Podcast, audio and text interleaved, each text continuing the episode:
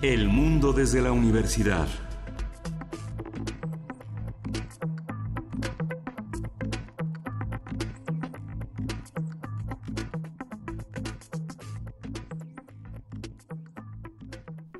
Hola, buenos días. Hoy es jueves 16 eh, de mayo y estamos en primer movimiento en la Ciudad de México a las 7.03, casi 7.04 de la mañana.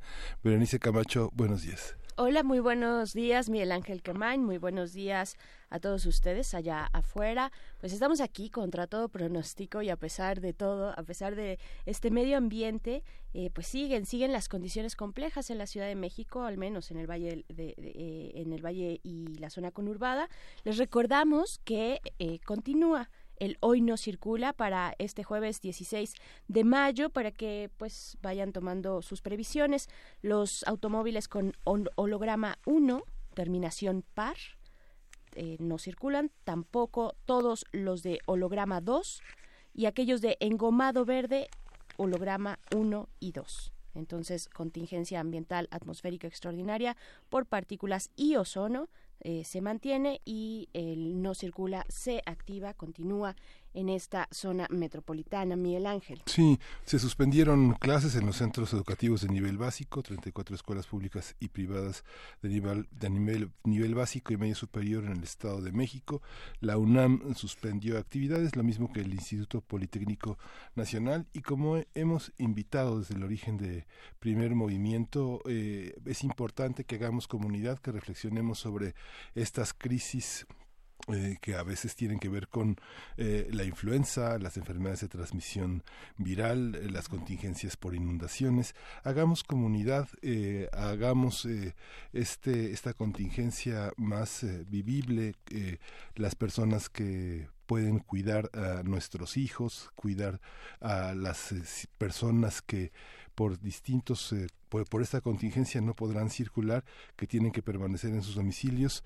Eh, hay que tener solidaridad, hay que apoyarnos unos a otros, eh, los que pueden circular hagan comunidad con sus vecinos, con las personas de al lado, tratemos de conocernos, de entender las necesidades de cada quien y hacer más pues más tolerables estas situaciones que son difíciles para todos, que tenemos que ajustar nuestros horarios, nuestras maneras de circular y que dan la oportunidad de conocernos mejor, de hacer comunidad, de, de, estrechar las necesidades y los objetivos que tenemos cada quien para que seamos más, más, más, más proactivos, más eh, que hagamos posible una convivencia más poderosa entre nosotros, Berenice.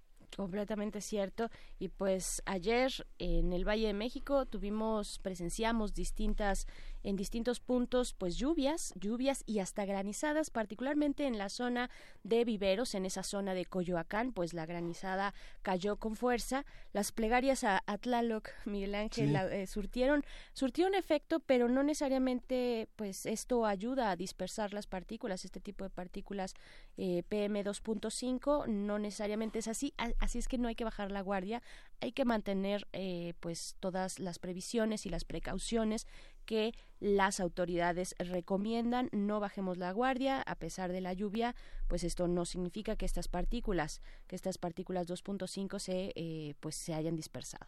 Sí, la capacidad de eh, las instituciones gubernamentales, de las comisiones eh, medioambientales, eh, que entró en crisis. Al, al, quinto día está ya la terna para nombrar al jefe de la comisión ambiental, aunque siempre se les va un poco siempre resbalan, donde el nombramiento ya está, pero bueno, hay una terna, aunque ya saben quién es, este, siempre está, está este, este maquillaje de las opciones es, es importante para una, para un país democrático. Y bueno, el jefe de la Comisión Ambiental de la Megalópolis será presentado al presidente y el nombramiento ya es eminente para que las medidas sean legales y haya un responsable sobre este tema que seguramente tendrá que ser, dada la constitución capitalina, un consenso también entre distintas instancias sobre las medidas que se toman, sobre las medidas que se van a anunciar la próxima semana sobre el hoy no circula, espero que sean meditadas, que sean consensadas con un amplio sector de la comunidad para poder tener un beneficio para todos, ¿no? Las las las más las previsiones de los apocalipsis pues son eh, de alguna manera ya están entre nosotros y que son, son reales desde hace por lo menos 15 años o 20 años, ¿no? Por supuesto, pues de esa manera iniciamos. Nada más recordarles que ayer Ayer en el Senado de la República se declaró ya aprobada la reforma educativa después de que 22 congresos locales de los estados pues la aprobaron, la aprobaron en sus estados y pues ya eh, será será un hecho, pero la discusión continúa. Se prevé que eh, la coordinadora, integrantes de la coordinadora que están en desacuerdo con algunas de los de las cuestiones que permanecen en esta reforma, pues eh, se, prevé que se reúnan con el presidente Andrés Manuel López Obrador. Eso por un lado y por el otro también. En algún momento aquí en Primer Movimiento vamos a profundizar un poco más sobre la política, esta política en contra de las adicciones adicciones que propone la campaña nacional contra las adicciones que propone el Ejecutivo Federal, que básicamente tiene tres, tres pilares. El primero es la educación y habilidades para la vida. El segundo es la prevención, promoción y rehabilitación de la salud. Y el tercero, la comunicación e información. Y pues bueno, eh, más adelante en, en otro día, pero pronto estaremos abordando este tema fundamental que se enmarca además en un contexto, pues en un contexto de guerra, en un, en un contexto de persecución, de violencia, pues la política eh, antidrogas es, es importante, o la política de drogas, vamos a dejarlo así, o de sustancias, de consumo de sustancias, es muy importante en este contexto. Y pues bueno, ahora sí, eh, arrancamos con lo que tenemos para el día de hoy, Miguel Ángel. Sí, vamos a tener, le damos la bienvenida a la radio Universitaria de Chihuahua. Radio Universidad de Chihuahua está con nosotros desde las 6 de la mañana y hasta las 7 de la eh, hora de Chihuahua. están con nosotros desde las 7 de la mañana y hasta las 8 horas de la Ciudad de México. Podemos escucharlo en el 105.3, 106.9 y 105.7 y a través también de nuestra página de internet. Y vamos a abrir con autoayuda, las radiodifusoras indígenas y comunitarias como tema de conversación con Blanca Cruz, que integra redes AC, redes por la diversidad, equidad y sustentabilidad. Así es, y después también, hoy es jueves, jueves de Historia de México con el doctor Alfredo Ávila, investigador del Instituto de Investigaciones Históricas de esta universidad. Nos va a hablar sobre economía colonial. Ha estado compartiéndonos este hilo en las últimas eh, participaciones acerca de la eh, situación fiscal en la colonia. Y pues bueno, continuamos con el tema de economía colonial, que tiene mucho que ver también con el poder y con la disposición eh, de poderes y la disposición pública de eh, nuestro, de México de aquel momento. En la nota nacional tenemos una nota que comentamos el día de ayer. El subsecretario Alejandro Encinas hizo un mapa de este país convertido en una enorme fosa, las fosas, los desaparecidos y lo que puede y debe hacer este gobierno. Vamos a comentarlo con Lucía Díaz. Ella es directora del colectivo Solecito de Veracruz, ya ha estado con nosotros y es una de las, uh, uno de los actores fundamentales en este tema. Y en nuestra nota internacional, lo que ocurre a partir de las elecciones en Filipinas, esto con el comentario del maestro Eduardo Sili Apango, profesor investigador de la UAM Xochimilco. Entre sus líneas de investigación está precisamente el este de Asia, los bienes públicos globales y la hegemonía mundial. Y bueno, después de eso, la poesía necesaria, hoy más que nunca nos surge un poco de poesía. Miguel Ángel, te lo encargamos. Tienes esta, esta heroica misión. Está bien. Y vamos a tener en los jueves de Mundos Posibles la ley de ciencia y tecnología, el paradigma de la soberanía nacional, el bienestar social y el cuidado del medio ambiente. Esto a cargo del doctor Alberto Betancourt, quien es profesor de la Facultad de Filosofía y Letras de la UNAM. Y hacia el cierre de este día, dentro de nuestras nuevas secciones, está la de Biosfera en Equilibrio. Vamos eh, a conversar con la encargada de esta sección, Clementina Equigua, bióloga y doctora en ciencias de la Facultad de Ciencias de la UNAM y divulgadora del Instituto de Ecología. Nos estará platicando acerca de los jaguares, las banderas para la conservación de los recursos naturales. Y pues así iniciamos, les damos la bienvenida. Eh, escríbanos, díganos cómo, cómo amanecen, cómo amanecen en este ambiente, si es que nos escuchan desde la Ciudad de México o también si lo hacen desde otros lugares de la República, porque hay varios lugares que tienen esta misma situación ambiental. Díganos cómo amanecen, cómo se sienten, eh, cuáles son las precauciones que están tomando, como vieron lo de la lluvia de ayer también, arroba P Movimiento en Twitter y Primer Movimiento UNAM en Facebook. Y vámonos con música. Vamos a escuchar de Joaquín Sabina, Conductores Suicidas.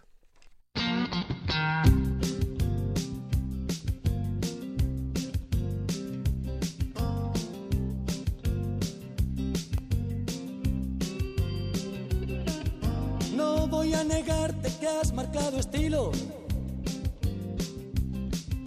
que has patentado un modo de andar,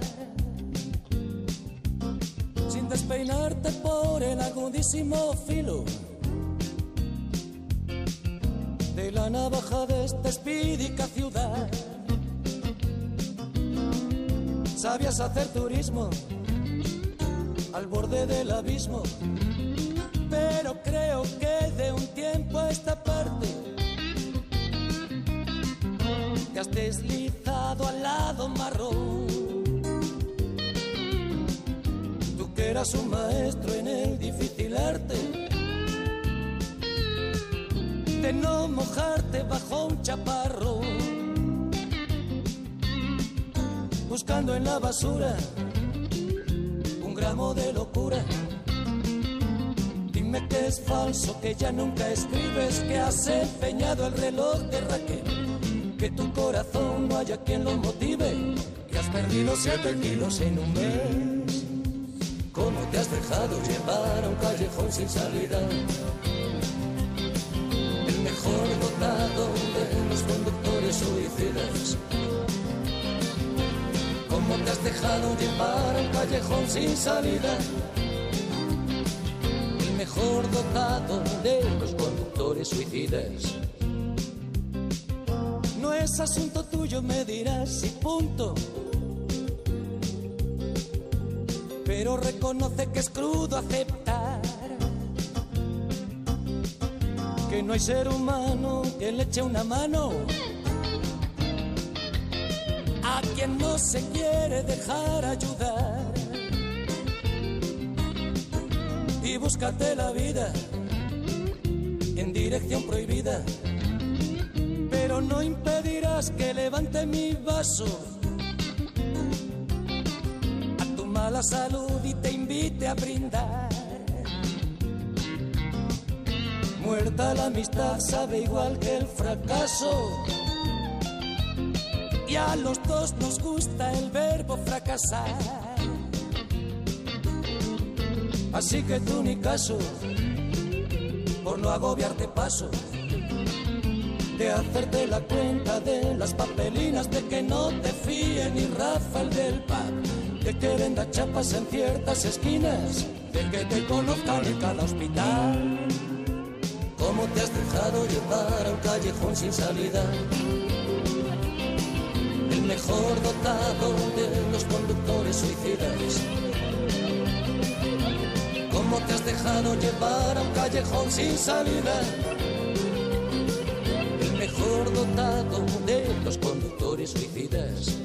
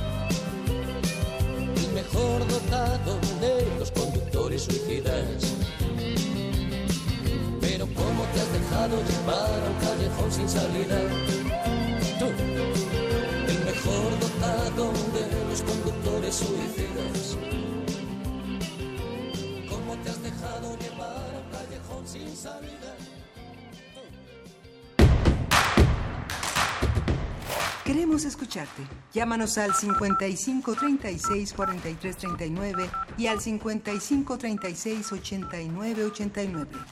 Primer movimiento. Hacemos comunidad. Jueves de autoayuda. Las radios indígenas comunitarias fueron reconocidas constitucionalmente con una reforma en el año 2013. Las radios indígenas tienen como fin la promoción, desarrollo y preservación de sus lenguas, cultura, tradiciones, bajo principios que respeten la igualdad de género y permitan la integración de mujeres indígenas. Por su parte, las radios comunitarias se caracterizan porque su actividad no es lucrativa y la comunidad tiene el control de la emisora.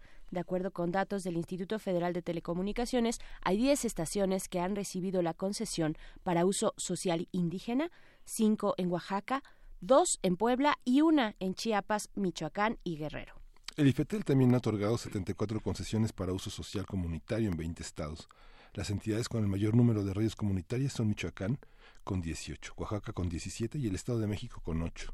Conversaremos sobre el papel de las radios indígenas y comunitarias, cómo se encuentran según la legislación y frente al gobierno entrante también, así como el papel que cumplen en sus comunidades. Nos acompaña Blanca Cruz, quien es integrante de Redes AC, Redes por la Diversidad, Equidad y Sustentabilidad. Bienvenida, Blanca Cruz. Muy buenos días. Estamos en cabina saludándote Miguel Ángel Quemain y Berenice Camacho. Buenos días, Miguel Ángel Berenice. Buenos días a toda la audiencia que nos escucha. Un saludo cordial en esta mañana. Gracias, eh, Blanca. Pues, ¿cuál es el estado, el panorama de las radios comunitarias, eh, de las radios de comunidades indígenas también? Digamos, como si fuera un recuento después de esta reforma del año 2013 que permitió, pues, que les dio ya eh, este reconocimiento constitucional. Claro. nosotros como, como hemos visto a partir de 2013, eh, con esta con este reconocimiento y esta nueva tipología digamos de concesión de concesiones en las que ya existe una una no solo la concesión indígena sino que se abre este este este tipo de concesión de uso social en general, que puede ser solo social y que luego también puede ser social comunitaria o social indígena, pues sí se abre un panorama en ese momento para la democratización de los medios en México, en el sentido de que desde la base ciudadana, eh, ya sea rural, ya sea urbana, de, de cualquier tipo de interés social, se podía generar un trámite, se puede más bien generar un trámite de concesión que te permita contar con un medio de radiodifusión propio, sea radio o, o televisión, ¿no? Incluso.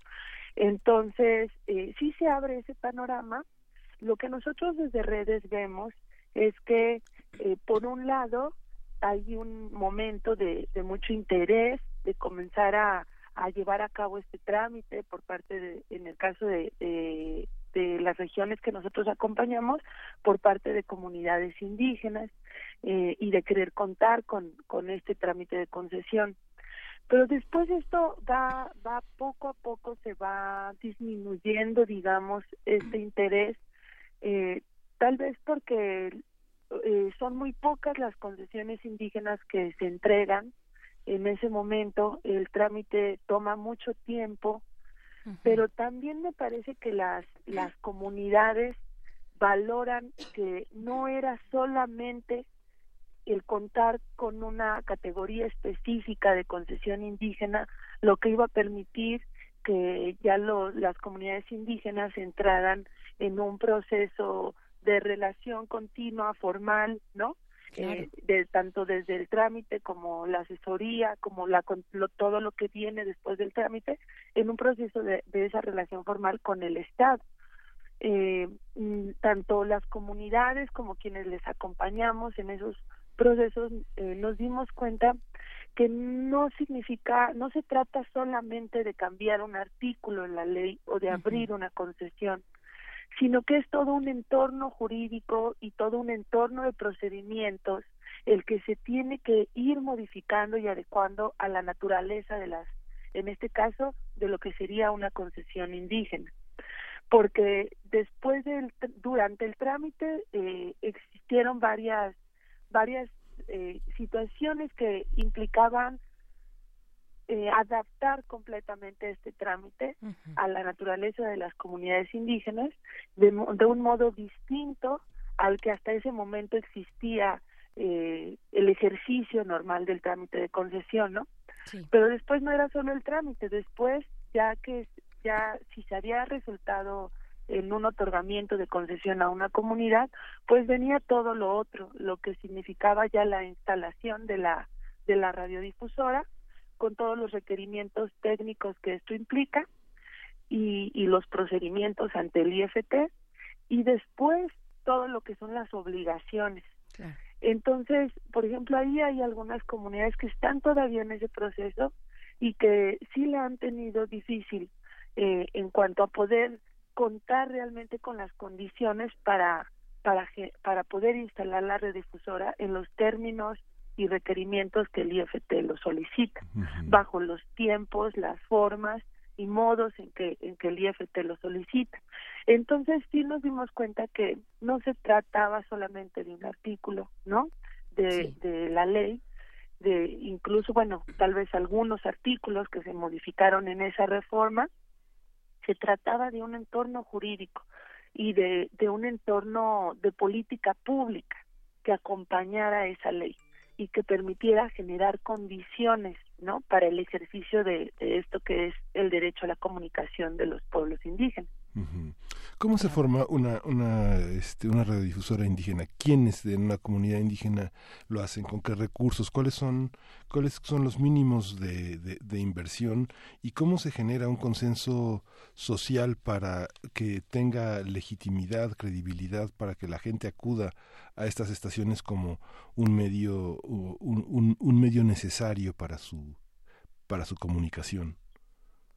Bueno, en las comunidades eh, regidas bajo el derecho propio de los pueblos indígenas o, o, cuando, o como también se, se menciona por usos y costumbres. Eh, como, como sabemos en general, el, la autoridad máxima es la asamblea comunitaria. Es el órgano de toma de decisiones colectivas en donde se aprueban los pues los acuerdos, los proyectos que quieren llevar a cabo como comunidad. Eh, una radio indígena comunitaria normalmente pasa por un proceso de, de consenso, ¿no? desde antes, desde que se gesta la idea, se la comienzan a trabajar tal vez algún grupo de la comunidad, ¿no? Eh, de, que se habla con las autoridades que están en ese momento lo, y, y normalmente el proceso ante la asamblea es cuando ya más o menos el proyecto tiene forma y hay claridad y otras veces es al revés, a veces es en la asamblea donde surge la necesidad y, y piden que se busque, ¿no? Pero generalmente eh, empieza a gestarse el proyecto hasta que se da cuenta que, que sí, que sí está jalando, digamos, ¿no? que, que está cobrando forma y, y que y que la comunidad también está respondiendo, que le gusta, y entonces se acude a la asamblea para ese, eh, eh, terminar de aprobar, ¿no? Que, que sea toda la comunidad ya de manera formal, que dice sí, estamos de acuerdo con lo que se está haciendo, eh, que siga adelante y ya, ya las comunidades son las que en esas asambleas definen, sí que busquen un permiso ante el Estado, eh, o bien por su ejercicio de autonomía y ya la forma en que cada comunidad lleva su proceso. Dicen, no, eh, eh, sigamos así como estamos, no, no queremos ir a un trámite por muchas razones y, y lo plantean y lo debaten y entonces el proyecto continúa. Normalmente una radio indígena comunitaria, pues eh, justamente como parte de este ejercicio de autonomía de los pueblos que es hacer ellos sus proyectos, ¿no? Claro, buscar las redes y las alianzas necesarias, a veces algún apoyo de recursos, pero eh, ellos dirigir el proyecto, pues normalmente es la comunidad la que se hace cargo de la radio.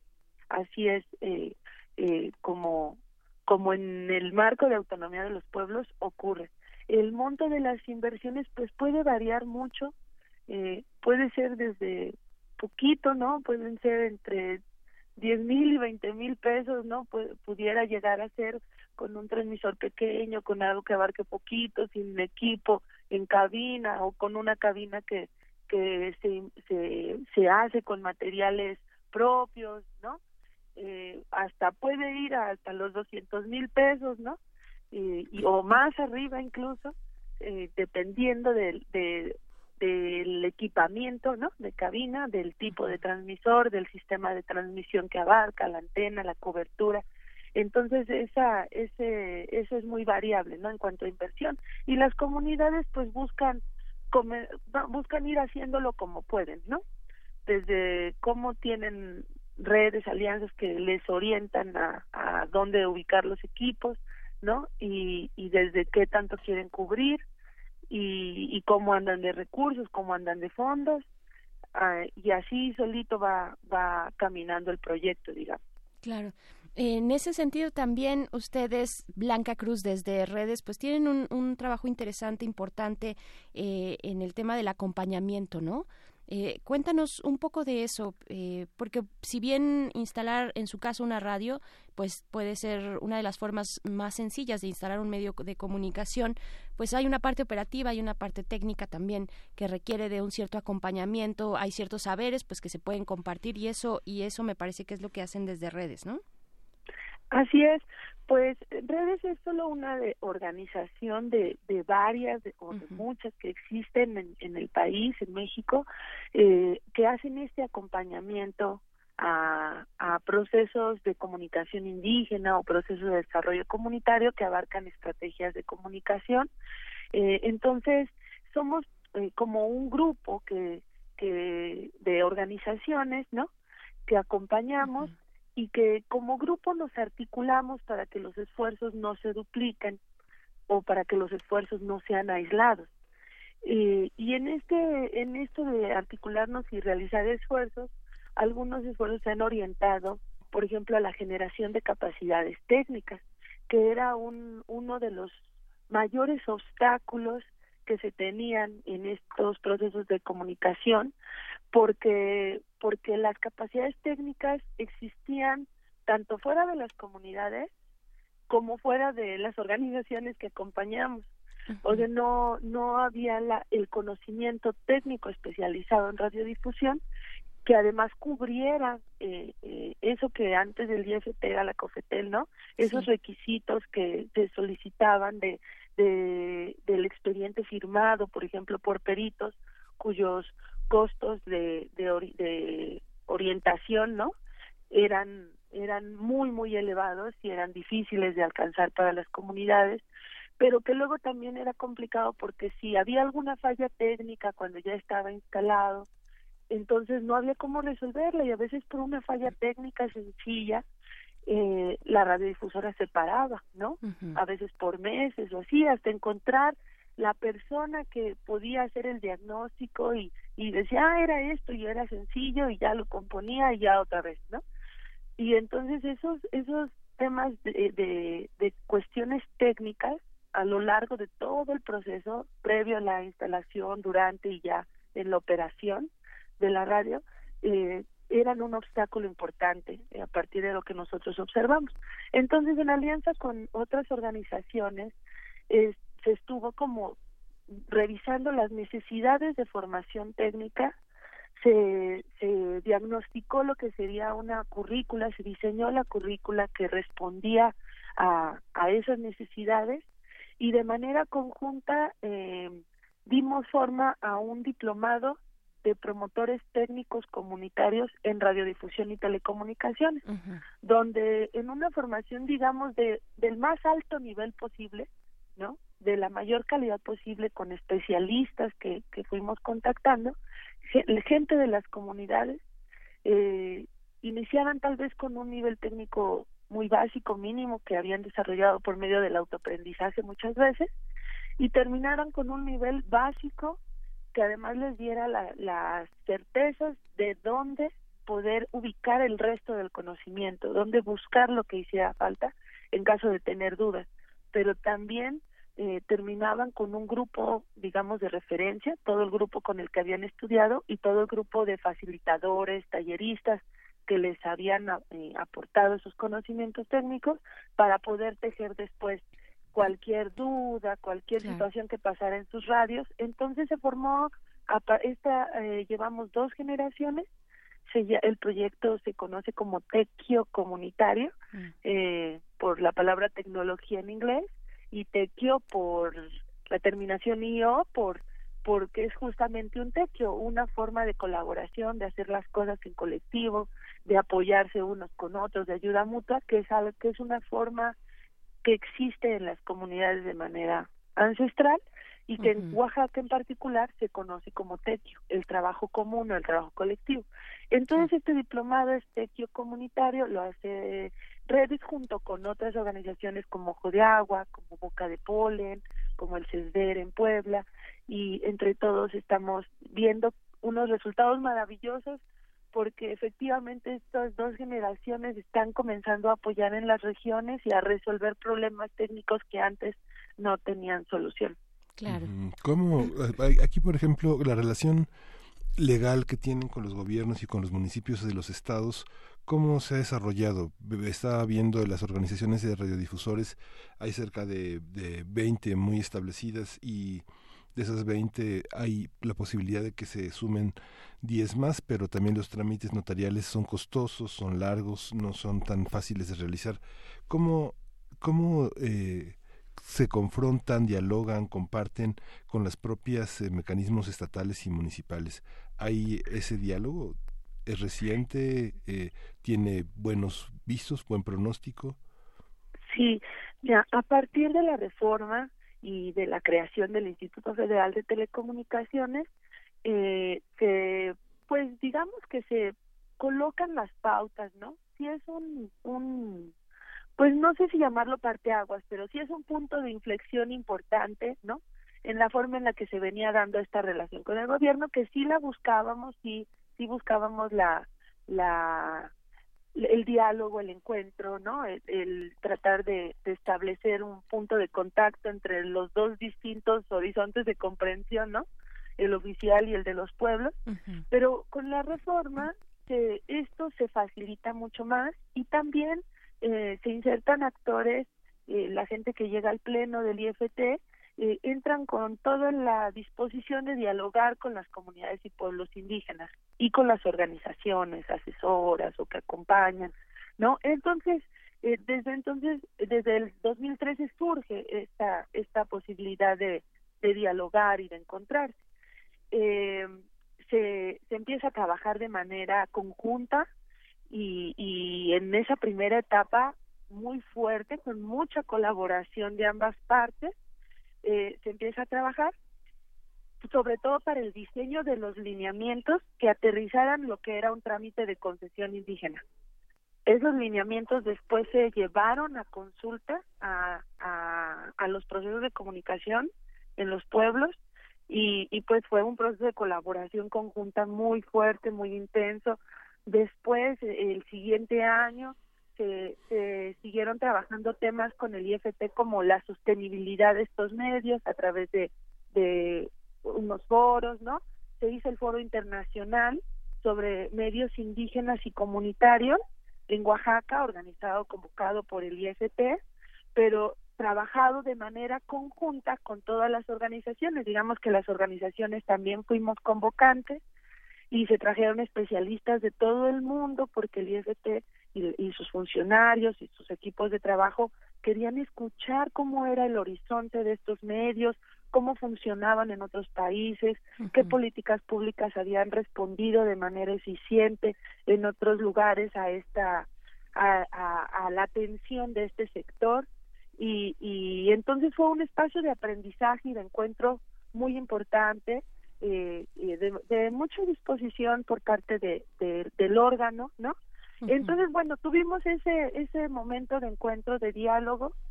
En ese momento lo que vemos es que si si lo sigamos promoviendo, buscando esos momentos de, de encuentro, de diálogo, el IFT estaría abierto. Parece que ya tuvimos aprendizaje por ambos lados. Lo que nosotros vemos es que ese es lo que mencionaba al inicio hay todavía toda una serie de procedimientos muy pequeños y hay una serie de visiones jurídicas instaladas no solo en el IFT, sino en el Estado mexicano y en el Estado-nación como tal, ¿no? En el modelo de Estado-nación, que no les permiten responder del todo ni abrir completamente sus sus procedimientos a la naturaleza de las comunidades indígenas. Los trámites han sido muy largos, ¿no? Eh, las reuniones con, con, con quienes llevan la administración del espectro son de colaboración para buscar formas de resolver coberturas que ciertas comunidades u organizaciones solicitan y que por todos esos formas de administración de espectro ya implementadas y todos esos, ¿cómo llamar? Eh, eh, pues sí, eh, mecanismos que ya están instalados y que ya son más bien como lógicas de administración, que dicen es que esto no tiene que ser así y entonces encuentran como las dificultades para que se responda realmente a las necesidades claro, y que algunos trámites no se liberen, tarden mucho tiempo. Estamos en eso, la disposición hay, pero creemos que la política pública que se tiene que construir para la comunicación indígena todavía tiene un camino largo que recorrerse y, y requiere la participación de muchos actores. Claro, Blanca, nos planteas pues finalmente visiones encontradas que, en el, que tienen que, tener también un punto medio de acuerdo, eh, pero yo quisiera que en los dos minutitos que nos quedan antes de despedir esta conversación contigo nos platicara sobre el paradigma de los medios de, de, comunicación, de los medios comunitarios, de los medios indígenas, cómo, por qué son relevantes, por qué eh, a nivel digamos, humano, a nivel, a nivel cultural, eh, son relevantes, a quienes están dando voz y cómo, cómo se distinguen también de, de la gran oferta privada que podemos encontrar, ¿no? Claro. espectro. Sí, eh, los medios de comunicación indígena y comunitarios son muy, muy importantes en, en la vida de, la humanidad, ¿no? Es una herramienta que tenemos de comunicación pero en realidad es un espacio al que puedes llevar tu vida, la vida colectiva de las comunidades. Pueden llevar su lengua, su cultura, sus canciones, su música. Entonces, pueden acompañarse en sus comunidades de lo que ellos son. En cambio, una radio privada les va a acompañar, pero desde algo que es otro lugar y que es otro entorno. Y que a veces no les va a llevar tampoco ni siquiera las noticias, la información o lo, lo, una información que nutra que sea de otras culturas. Entonces, en una radio comunitaria normalmente lo que hay es toda la vida comunitaria ahí reflejada y la vida comunitaria de otras regiones y de otras culturas y de otros pueblos ahí también reflejada. Los proyectos que les interesan, por ejemplo, la agroecología, por ejemplo, el manejo de sus bosques, hablan sobre su propia situación de sus bosques, pero también hablan sobre cómo se hace el manejo de, sus, de los bosques en otros lugares, ¿no? Entonces, es la información y la música y la lengua que les hace sentirse acompañados y que no está en los medios privados, ¿no? No está en los medios comerciales, más bien. Eh, igual esto no significa que los medios comerciales no lo tengan que incluir, pero es que es justo ese tema los medios comerciales tienen la obligación de tener una pluralidad de contenidos que refleje la diversidad cultural y lingüística de México y del mundo. Y eso, aunque está en la ley, los medios comerciales no lo, no lo están haciendo. Entonces, eh, a raíz también de ese vacío, tenemos toda la situación de racismo y discriminación y ese imaginario que, que, que todavía existe en, en la sociedad mexicana porque los medios comerciales que están en las ciudades grandes, pequeñas, medianas, eh, están desde una visión muy uniforme culturalmente hablando, ¿no? Musicalmente hablando, lingüísticamente hablando.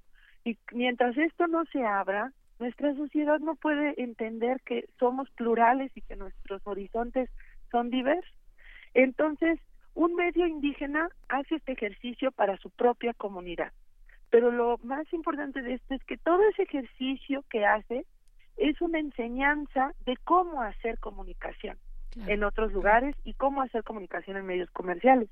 Y esos contenidos que se producen en las comunidades pueden llevarse a medios masivos y son contenidos sumamente ricos, nutritivos, que, que alientan el corazón de la gente, que, que te dan otra otra otra calidad de, de, comunicación, digamos.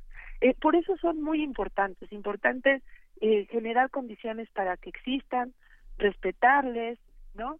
Pero también dejarse guiar por la forma en la que en los pueblos se hace la comunicación y en la forma en la que los pueblos entienden lo que es el espectro, que es un bien común, y que es para el bien de la humanidad. Pues con eso para un bien común.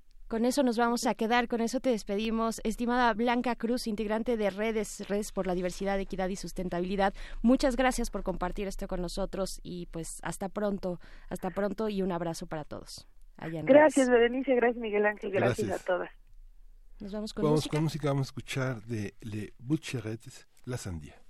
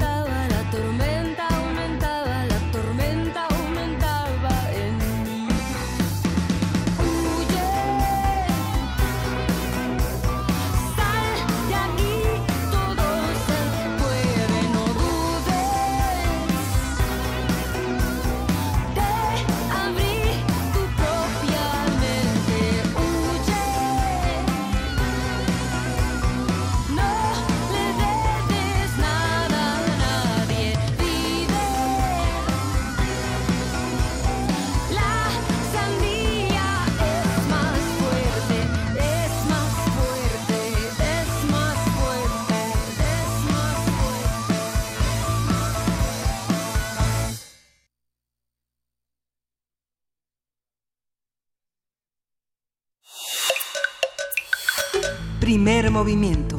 Hacemos comunidad. Historia de México.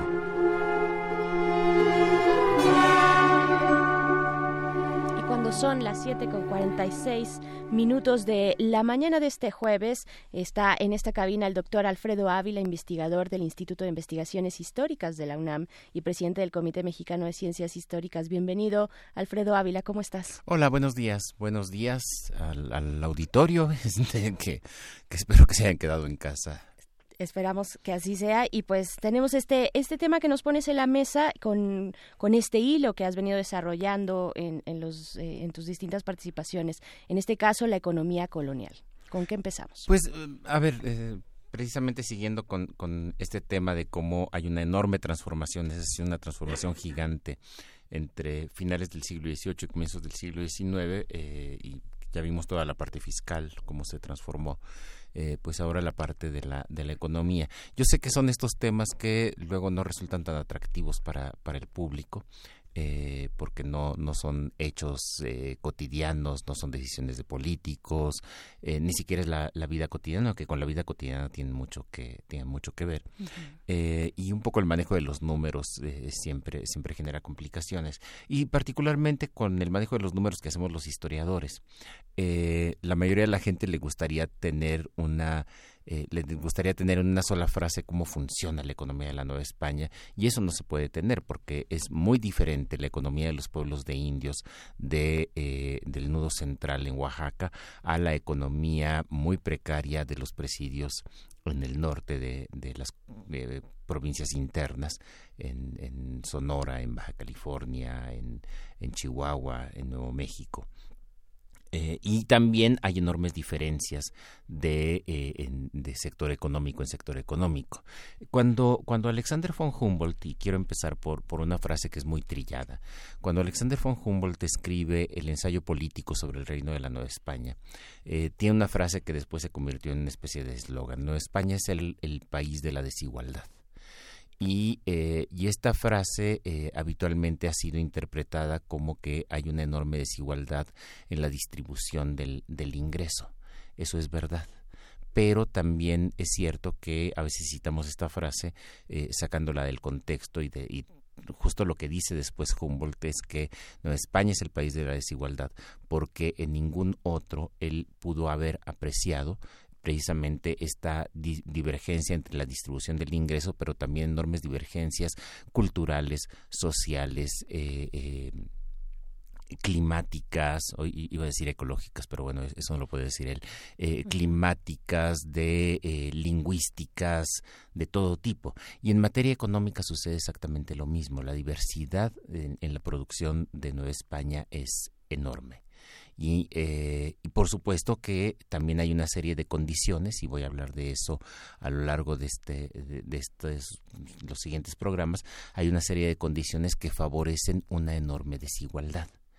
Y esto me parece eh, resaltable porque habitualmente pensamos que la extrema desigualdad es un fenómeno reciente eh, si lo vemos eh, con una perspectiva de unos 40 o 50 años, pensamos que la desigualdad es un fenómeno reciente porque en realidad estamos viendo un modelo que es el modelo de Europa Occidental, también de Estados Unidos, que hacia los años 50, 60 del siglo del siglo XX consiguieron lo que nunca antes se había conseguido, que es la creación de una clase media más amplia con una serie de eh, eh, de elementos necesarios para la vida y para el bienestar asegurados, fundamentalmente eh, la salud, y la educación. Insisto, mucho más en, Europa Occidental, menos en Estados Unidos, pero en Estados Unidos el enorme crecimiento económico garantizó que esa clase media tuviera acceso no a estas cosas eh, eh, de seguridad, pero sí a un montón de, eh, de bienes y de servicios que le permitieron ser en su momento la clase media más pujante del, del mundo. Si lo vemos únicamente con esta perspectiva, pues entonces podemos asegurar que el fenómeno de la desigualdad es un fenómeno reciente y es un fenómeno que además se ha, eh, se ha construido particularmente desde que se abandonó el modelo del estado de bienestar. Es decir, se abandona el modelo del estado de bienestar, viene este liberalismo eh, sin cortapisa, este liberalismo con una ausencia casi completa de regulaciones, eh, y esto es lo que favorece, lo que termina favoreciendo la, la, desigualdad. Eso es cierto si lo vemos únicamente en este corto plazo y únicamente con esos ejemplos, pero si empezamos a ver eh, otras historias, nos damos cuenta de que, de que no es así, de que la desigualdad también puede ser fomentada por otros factores. Y el caso, del, el caso de México es bien, bien interesante. Por ejemplo, pese a que el crecimiento económico en estos años, en los años 50 eh, del siglo XX, fue muy importante en México, pues la verdad es que no lo fue tan importante como, en los países de Europa Occidental o como en Estados Unidos, y si lo comparamos con América Latina, pues tampoco fue tan destacable. Realmente el, desempeño económico de México era bueno porque en todo el mundo era bueno. Y, eh, y, y algo muy importante, el, ese crecimiento que llegó a ser casi de un 5 o 6% sostenido durante, durante muchos años, pues no acabó con la desigualdad. Es decir, México seguía siendo un país con muchos pobres y con una clase media muy muy delgada y, unos cuantos unos cuantos ricos. Entonces no el problema no fue necesariamente lo que empezó a suceder en los años 80 con la liberalización de los mercados y el retiro del Estado como agente como agente regulador y si nos vamos más atrás, y es un poco lo que, lo que quiero empezar a tratar en esta, en esta ocasión, lo que podemos ver en la Nueva España es que hay una enorme desigualdad también en la distribución del ingreso, con unas cuantas familias que se cuentan entre las familias más ricas del mundo. Es decir, no, no solamente son las más ricas de Nueva España o las más ricas del Imperio Español, sino las más ricas del mundo. Eh, para tener una idea, y esto lo habían visto algunos historiadores estadounidenses eh, ya desde los años 60 del siglo XX, en los años 70 sobre todo, para poder formar parte de la élite económica de la Ciudad de México, hacía falta tener un capital de alrededor de un millón de pesos eh, en plata por lo menos. Había quien tenía muchísimo más que eso. Para formar parte de la élite económica de una ciudad minera tan rica como Perú, bastaba contener, como Lima, perdón, bastaba contener capitales de 100 mil pesos. Es decir, ya dentro del propio mundo colonial eh, eh, español, la élite económica de México era muy, muy, mucho más rica que casi cualquier, bueno, que cualquier otra élite económica en el resto de los dominios españoles. Y si lo comparamos con eh, eh, Estados Unidos en aquella época, con, con las ya, ya, Estados Unidos a finales del siglo XVIII, pues también nos damos cuenta de que los intereses económicos de estas familias de Nueva España estaban mucho más diversificados que los intereses económicos de las familias eh, más ricas de Estados Unidos. Y no quiero decir con esto que aquellas fueran muy provincianas para nada. Sabemos, por ejemplo, que la familia Adams, eh, eh, esta familia de, los próceres de, la independencia de Estados Unidos, Samuel Adams, John Adams, su hijo John Quincy, eran familias que tenían interés, que tenían intereses, por ejemplo, en la caza de ballenas.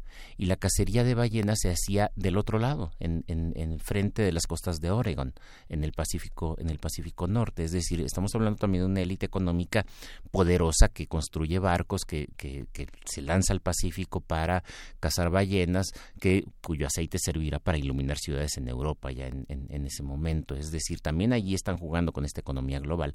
Pero las familias de la Nueva España, las familias de la Nueva España producen plata y esta plata alimenta las economías europeas. Esta plata va para España, muy poca se queda en España, pero esta plata va para España, va para Francia, va para Gran Bretaña, va para Holanda, va para, para otras partes eh, en, Italia y, sobre todo, y lo más importante es que buena parte de la plata que se va para Europa termina en la India y al menos una tercera parte de la plata que sale de la Nueva España directamente va a China.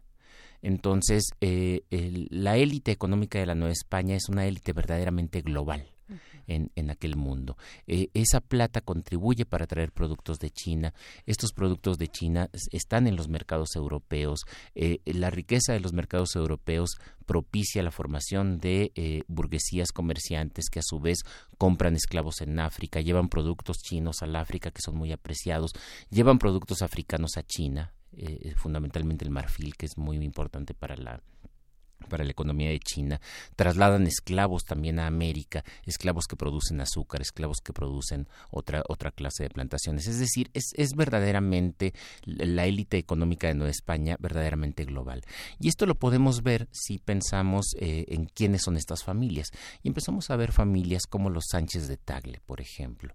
Los Sánchez de Tagle, que son una familia de origen santanderino, de origen eh, eh, cántabro o montañés, como se le decía en aquella época, que en realidad no tiene patria. Es decir, es una familia montañesa, sin importar que sus miembros hayan nacido en España, ya sea en Santander o en algún pueblo perdido en, la montaña, o en, Madrid, o en México, o en La Habana. Ellos, ellos son montañeses. Y pensemos, por ejemplo, en la familia Faguaga, que es la familia más rica del momento, la familia más importante del momento, que son vascos y eh, tampoco importa mucho si nacieron en el País Vasco, si nacieron en Madrid, si nacieron en Londres, en La Habana, en México o en Manila. Eh, eh, con esto quiero decir que son familias de españoles, porque Nueva España forma parte de, de, la monarquía española, no hay que olvidarnos nunca de eso. Son familias de españoles que tienen sus intereses en toda la monarquía y que tienen casas comerciales también en Londres, en Nueva Orleans, en, en muchas otras, en muchas otras partes y tienen intereses distribuidos en prácticamente todo el Atlántico Norte y también en las Filipinas y el Pacífico. Entonces, eh, eh, tenemos estas grandes y poderosas familias que son muy ricas, que son, como digo, son mucho más ricas que las más ricas familias de Estados Unidos, que las más ricas familias del resto del imperio español o del imperio portugués en América, y que tienen fortunas que se compararían únicamente con las fortunas de los grandes magnates europeos. Y no me refiero todavía a los grandes magnates de la burguesía o de, o de la economía, sino me refiero eh, precisamente al sultán de Turquía o a, estos a estos gobernantes que, que, tienen que tienen mucho mucho dinero. Bueno las fortunas de la Nueva España se comparan con, con aquellas. Eh, cómo es posible llegar a ser tan rico ¿Cómo es, pues, esa es la, pregunta clave. ¿Y qué pasa con el resto de la Nueva España, dada esta enorme desigualdad que el propio barón Alexander von Humboldt ya, ya señalaba? Pues la respuesta es eh, un poco sorprendente, porque si, como dije hace rato, ahora estamos pensando, estamos acostumbrados a pensar que la liberalización del mercado y la falta de regulación es la que ocasiona la desigualdad en este mundo de comienzos del siglo XXI, lo cual es cierto, eh, pues en aquella época fue justo lo contrario lo que ocasionó esta gran eh, eh, eh, disparidad de fortunas. Fue precisamente el mundo de privilegios. Y si algo caracteriza a la economía como al resto de la sociedad en la Nueva España de finales del siglo XVIII, son precisamente los privilegios. Si pensamos en quiénes son estos grandes magnates, pues muy rápidamente nos vamos a dar cuenta de que son personas que han sabido, son buenos capitalistas, pero han sabido hacer negocios con la monarquía. El caso de los Faguaga que es el, más claro. Estos no solamente son mineros, no solo, como muchos otros, pero además son los mineros más ricos de la Nueva España por una simple razón. Son los que tienen el privilegio del apartado de plata. Es decir, son aquellos que cuando llega la plata a la Casa de Moneda de México, parten el 10%, el, el, quinto real, que ya no era el 20%, para ese momento ya era el, el 10%, aunque se siga llamando quinto real, para mandarlo a las arcas del rey y se quedan con una comisión por eso. Entonces tienen un monopolio. El monarca les da un monopolio. Y lo mismo podemos empezar a, pensar con los comerciantes, con los Sánchez Espinosa, por ejemplo, en el consulado de, en el consulado de México. Son grandes comerciantes porque tienen el monopolio del comercio y de ciertos productos de comercio. Entonces, lo que explica esa enorme desigualdad, pero de eso voy a estar hablando en, los siguientes programas, es precisamente eh, este mundo de tan cerrado de un capitalismo que, se, que, que juega con los privilegios que da la corona y que juega a ser monopólico. Bien. Y eso, eso lo explica. Pues ahí está esta primera entrega de Economía Colonial, doctor Alfredo Ávila, en Historia de México. Muchas, muchas gracias. Nos encontramos el próximo jueves. Gracias. Gracias. Vámonos al corte de la hora, son las 8 de la mañana, esto es primer movimiento, regresamos. Adiós, Chihuahua. Adiós, Chihuahua. Nos, nos escuchamos mañana. Chihuahua.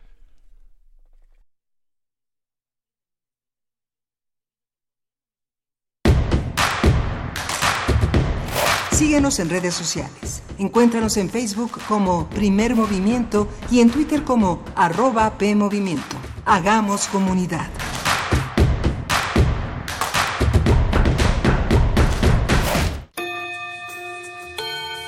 Motivos nos sobran. Queremos reencontrar nuestras raíces. Reafirmar lo aprendido. Terminar las materias.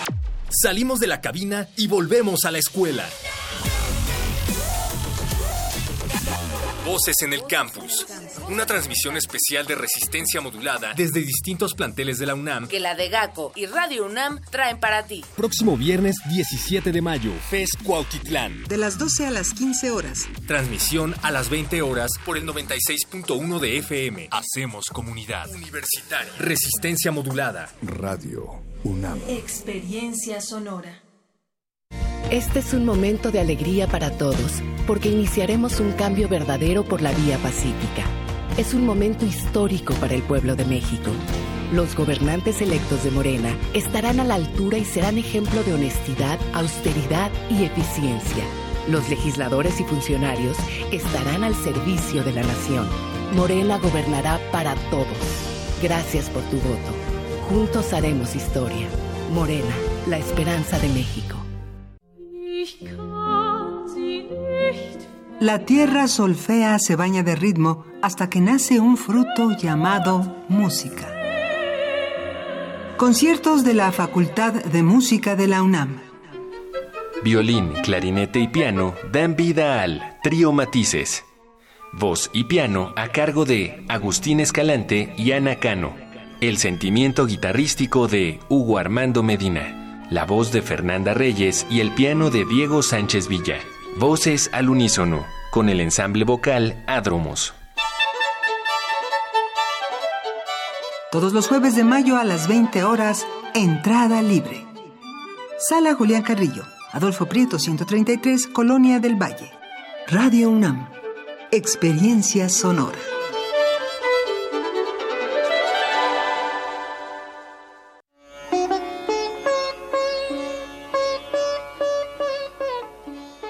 Creer que lo que no ha ocurrido en la historia no ocurrirá jamás es argumentar una falta de fe en la dignidad del hombre. Gandhi.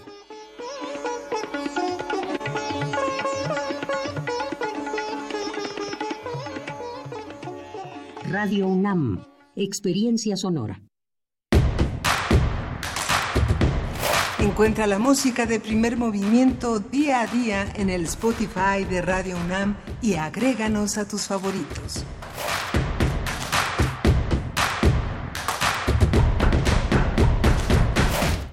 Las 8 de la mañana con 4 minutos de este jueves 16 de mayo. Continuamos eh, desde esta cabina de primer movimiento en Adolfo Prieto 133 en la Colonia del Valle. Sí, en la Ciudad de México seguimos, sobrevivimos aquí Miguel Ángel Quemain y Berenice Camacho. ¿Cómo estás? Muy bien, aunque no eh, eh, hay clases en 34 municipios del Estado de México y en las escuelas privadas y públicas de la educación básica del POLI de la UNAM, la reforma educativa entra en vigencia el día de hoy. Se publicó ayer en la edición vespertina del diario oficial. Puede consultarse, es un texto breve. El artículo tercero ha sido bastante resumido, bastante recortado, pero bueno, es muy interesante cómo todavía, como bien decíamos en la mañana, como bien decía Berenice Camacho, hay una continua discusión de este tema en distintos espacios sindicales, políticos y académicos sobre la reforma educativa. El CENTE marchó a pesar de la contingencia ambiental en, en varios puntos del país, sobre todo en la Ciudad de México, mostrando su desacuerdo y hoy se reunirá con el presidente Andrés Manuel López Obrador para dirimir sus diferencias ante algo que ya está eh, ya planchado y, planchado, como y entregado.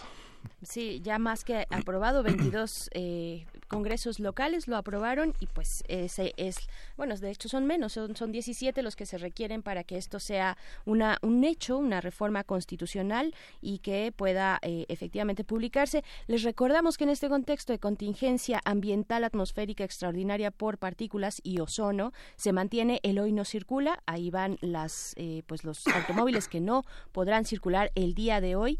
Eh, aquellos que tengan holograma 1, terminación par, también todos los holograma 2 y también aquellos de engomado verde con holograma 1 y 2. Ahí está, no lo olvide, eh, que no lo sorprendan. Y pues bueno, todavía nos quedan dos horas por delante de esta emisión de primer movimiento. Eh, estuvimos hace un momento platicando acerca de la economía colonial en la sección de Historia de México con el doctor Alfredo Ávila y antes eh, en nuestro arranque con Blanca Cruz, integrante de Redes AC, acerca de las radiodifusoras indígenas y comunitarias, su relevancia, la diferencia que tiene este paradigma de comunicación eh, comunitaria a otros paradigmas como el oficial, por ejemplo, como el público también y como el comercial. Y pues bueno, todavía nos queda mucho por delante, Miguel Ángel. Sí, vamos a tener un, un programa interesante. Vamos a hablar en unos minutos sobre el tema de las fosas, los desaparecidos y lo que puede y debe hacer este gobierno. Ayer comentamos eh, el reporte, el informe que se hizo del Registro Nacional de Fosas Clandestinas y Cuerpos Inhumados por parte del subsecretario de Gobernación, Alejandro Encinas, y tendremos también un panorama eh, amplio sobre las elecciones en Filipinas. Así que quédese con nosotros en, en esta edición de Primer Movimiento y bueno, pues nos vamos ya prácticamente a la nota nacional. Primer movimiento. Hacemos comunidad. Nota nacional. Alejandro Encinas, subsecretario de Gobernación, presentó el nuevo Registro Nacional de Fosas Clandestinas y Cuerpos Inhumados. De acuerdo con las cifras del 1 de diciembre de 2018 al 13 de mayo de 2019, fueron identificados 81 sitios. 222 fosas y 337 cuerpos fueron exhumados en los estados de Colima, Tabasco, Sonora, Zacatecas, Guerrero, Jalisco, Coahuila, Nayarit, Veracruz, Michoacán, Tamaulipas, Durango, Estado de México, Guanajuato, Hidalgo, Puebla y Sinaloa, una fosa nacional. Fosa Nacional. El funcionario dijo que se trabaja en la elaboración de planes regionales de búsqueda y acompañamiento de las familias en el Programa Nacional de Exhumaciones e Identificación Forenses, así como la creación de un sistema de homologación de procesos e información y atención a las demandas de las víctimas. A partir de las declaraciones de Alejandro Encinas, hablaremos sobre el estado de la cuestión en cuanto a fosas clandestinas y a las personas desaparecidas qué se sabe, qué se ignora y cómo podrían coordinarse los actores para paliar este gran problema nacional.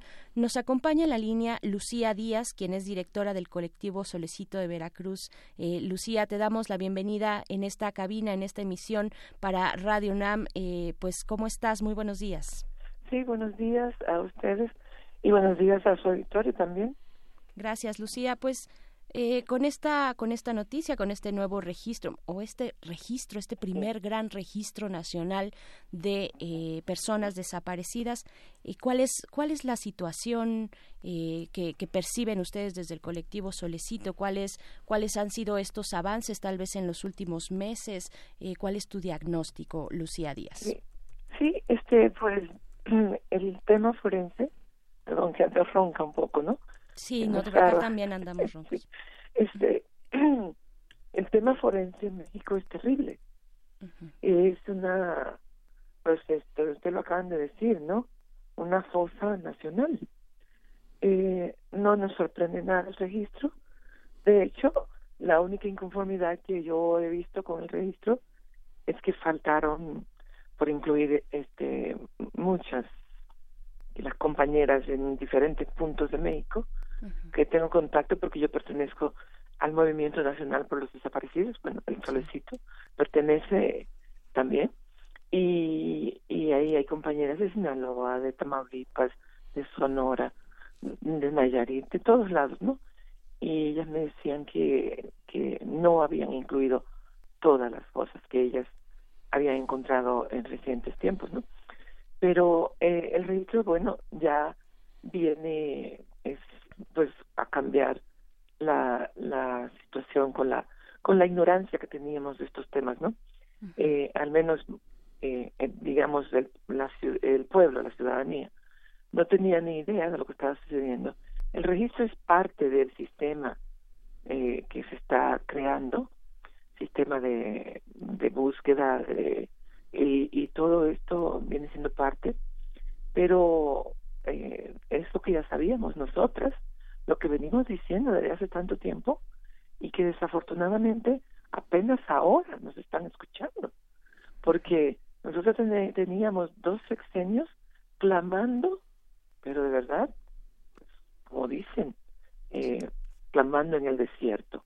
No nos escuchaban, no se, siempre se simulaba, se negaba todo de parte del Estado y apenas ahora se hace un registro, se dicen las cosas como son quizás no está bien elaborado porque falten, pero pues ya es un principio y, y este se puede eh, mejorar. Entonces, pues por ahí yo creo que va a ir la cosa, ¿no? Claro. eh, Lucía, eh, se ha dicho constantemente, y bueno, por parte de este nuevo presidente, el presidente Andrés Manuel López Obrador, que no se hará nada sin las familias, no se hará nada sin los familiares de las víctimas, eh, pues, y, y, es contrastante con los, lo que nos comentas acerca de las compañeras en Sinaloa. Eh, ustedes fueron convocados, convocadas desde eh, Solecito de Veracruz. Eh, ¿Supiste de alguna convocatoria mucho más amplia para hacer este este registro? Mira, el registro, ese es la, lo que nosotros no sabemos de qué, cómo lo elaboraron, con qué insumos. eh, nosotras hemos tenido contacto con Alejandro Encinas y todo, ¿no? Digamos, el lo, los colectivos en general. Sí eh, no en lo individual, pero en lo general, sí. Este, es, eh, ya, de hecho, cuando el presidente hizo la declaratoria ese día, que hace un par de meses, creo, febrero, eh, eh, que dijo de, de, de que no iba a haber tope para los recursos, etcétera, eh, pues se convocaron de todo el país. Pero el, registro no sabemos de dónde proceden los insumos. Eh, yo creo que quizás los ministerios públicos o los fiscales de cada región, eh, pero sabemos que las fiscalías no son las mejores para transmitir los datos de, de, la, digamos de las desapariciones ni de la violencia porque las fiscalías en realidad tampoco tienen mucho interés que se sepan las situaciones. Y hay veces que también a veces puede ser también son bastante descuidados y bastante eh, pues eh, no no le dan mucha importancia a este tipo de cosas. Y el rezago es sistemático no el rezago es eh, abrumador y sistemático exacto Claro, lo vimos en esta conferencia que dio Alejandro Hertz Manero hace un par de semanas, ¿no? donde nos, donde comentaba, bueno, donde anunciaba, pues, y, daba, pues, algún alguna luz sobre el tipo de rezago que se tiene en los escritorios de los ministerios públicos, en la fiscalía, bueno, eran eh, eh, miles y miles de, eh, pues, de casos, ¿no? De casos, de órdenes de aprehensión no ejecutadas, en fin, hay un rezago muy importante, como lo mencionas, eh, Lucía Díaz, en la parte de las fiscalías. Ustedes, eh, bueno, viendo las, las cifras que da el secretario de, el subsecretario de Derechos Humanos en este registro de personas desaparecidas, eh, ¿qué, es, ¿qué es lo que reflejan estas cifras para ustedes en el trabajo también que han hecho, el trabajo cotidiano, el trabajo de Solecito, pero también de toda esta red a la que Solecito pertenece, ponderando, digamos, los números, ¿qué les deja ver? Sí, fíjate, eh, eh, de hecho es nada bueno está eh, esto ya por parte del solicito eh, en el registro no se incluyen los casos previos a diciembre, lo cual nosotros consideramos que es que es una falla grande. está bien que proceda a partir de diciembre, pero debe de haber un apartado para los casos anteriores, es decir, registrarlos en alguna manera que se que se queden eh, también ahí eh, eh, ya que estén mostrados ahí. Porque tenemos que en, el solicito encontró prácticamente 300 cuerpos eh, solamente en Colinas de Santa Fe. En unos pozos que nosotros revisamos en la región de Meomealca ya son como 14 cuerpos. Y claro son previos a al, al diciembre pero no por eso dejan de ser eh, importantes. Yo creo que, que los previos debe de haber un apartado para lo que es anterior a, diciembre, quizás no desglosarlo tan eh, minuciosamente, pero estén ahí presentes, porque sin esos, pues no sabemos de dónde viene. La, la realidad es que lo que estamos viendo es, y me duele decirlo, es crudo, es terrible, quisiera no estar en estos momentos hablando de esto, pero la vida ya me tocó así. Estamos viendo la, como decimos siempre vulgarmente, la, la punta del iceberg. Claro. Y como decías, eso de los casos que están eh, todos rezagados, los que encontró Hertz Manero, eh, es abrumador también que, que en, la, en temas de justicia haya ese rezago tan grande porque lo sabían los gobiernos, que, que el sistema judicial estaba colapsado, porque podía procesar todo México una cantidad de unos cinco mil casos, según tengo entendido, unos cinco mil casos, que eso no alcanzaba para ni siquiera para un estado con la situación que tiene Veracruz, por ejemplo. Entonces, colapsó de verdad y, y, y lo peor, que los casos que sí llegaron a procesarse, no en la gran mayoría, o no obtuvieron sentencia, o, o la sentencia fue absolutoria precisamente por lo mal que se procesan los casos. por eso tenemos la impunidad en 99%. Eso no. Y te digo, en México, lo peor de todo es que los temas que más, más laceran al ser humano como son la libertad y su, y su vida, son los que están amenazados. y, y realmente no nos hemos dado cuenta. Vivimos esta vida artificial de cosas, que pensamos que vivimos en un país moderno y que creemos que México, no, que está a la altura. Señores, la realidad es terrible. México es un país atrasado en temas humanos, en los principales, como te decía, eh, es atrasado. ¿Por qué? Porque no hay un Estado de Derecho. ¿El Estado de Derecho es o no es? Porque muchos hablan de un débil, de un endeble.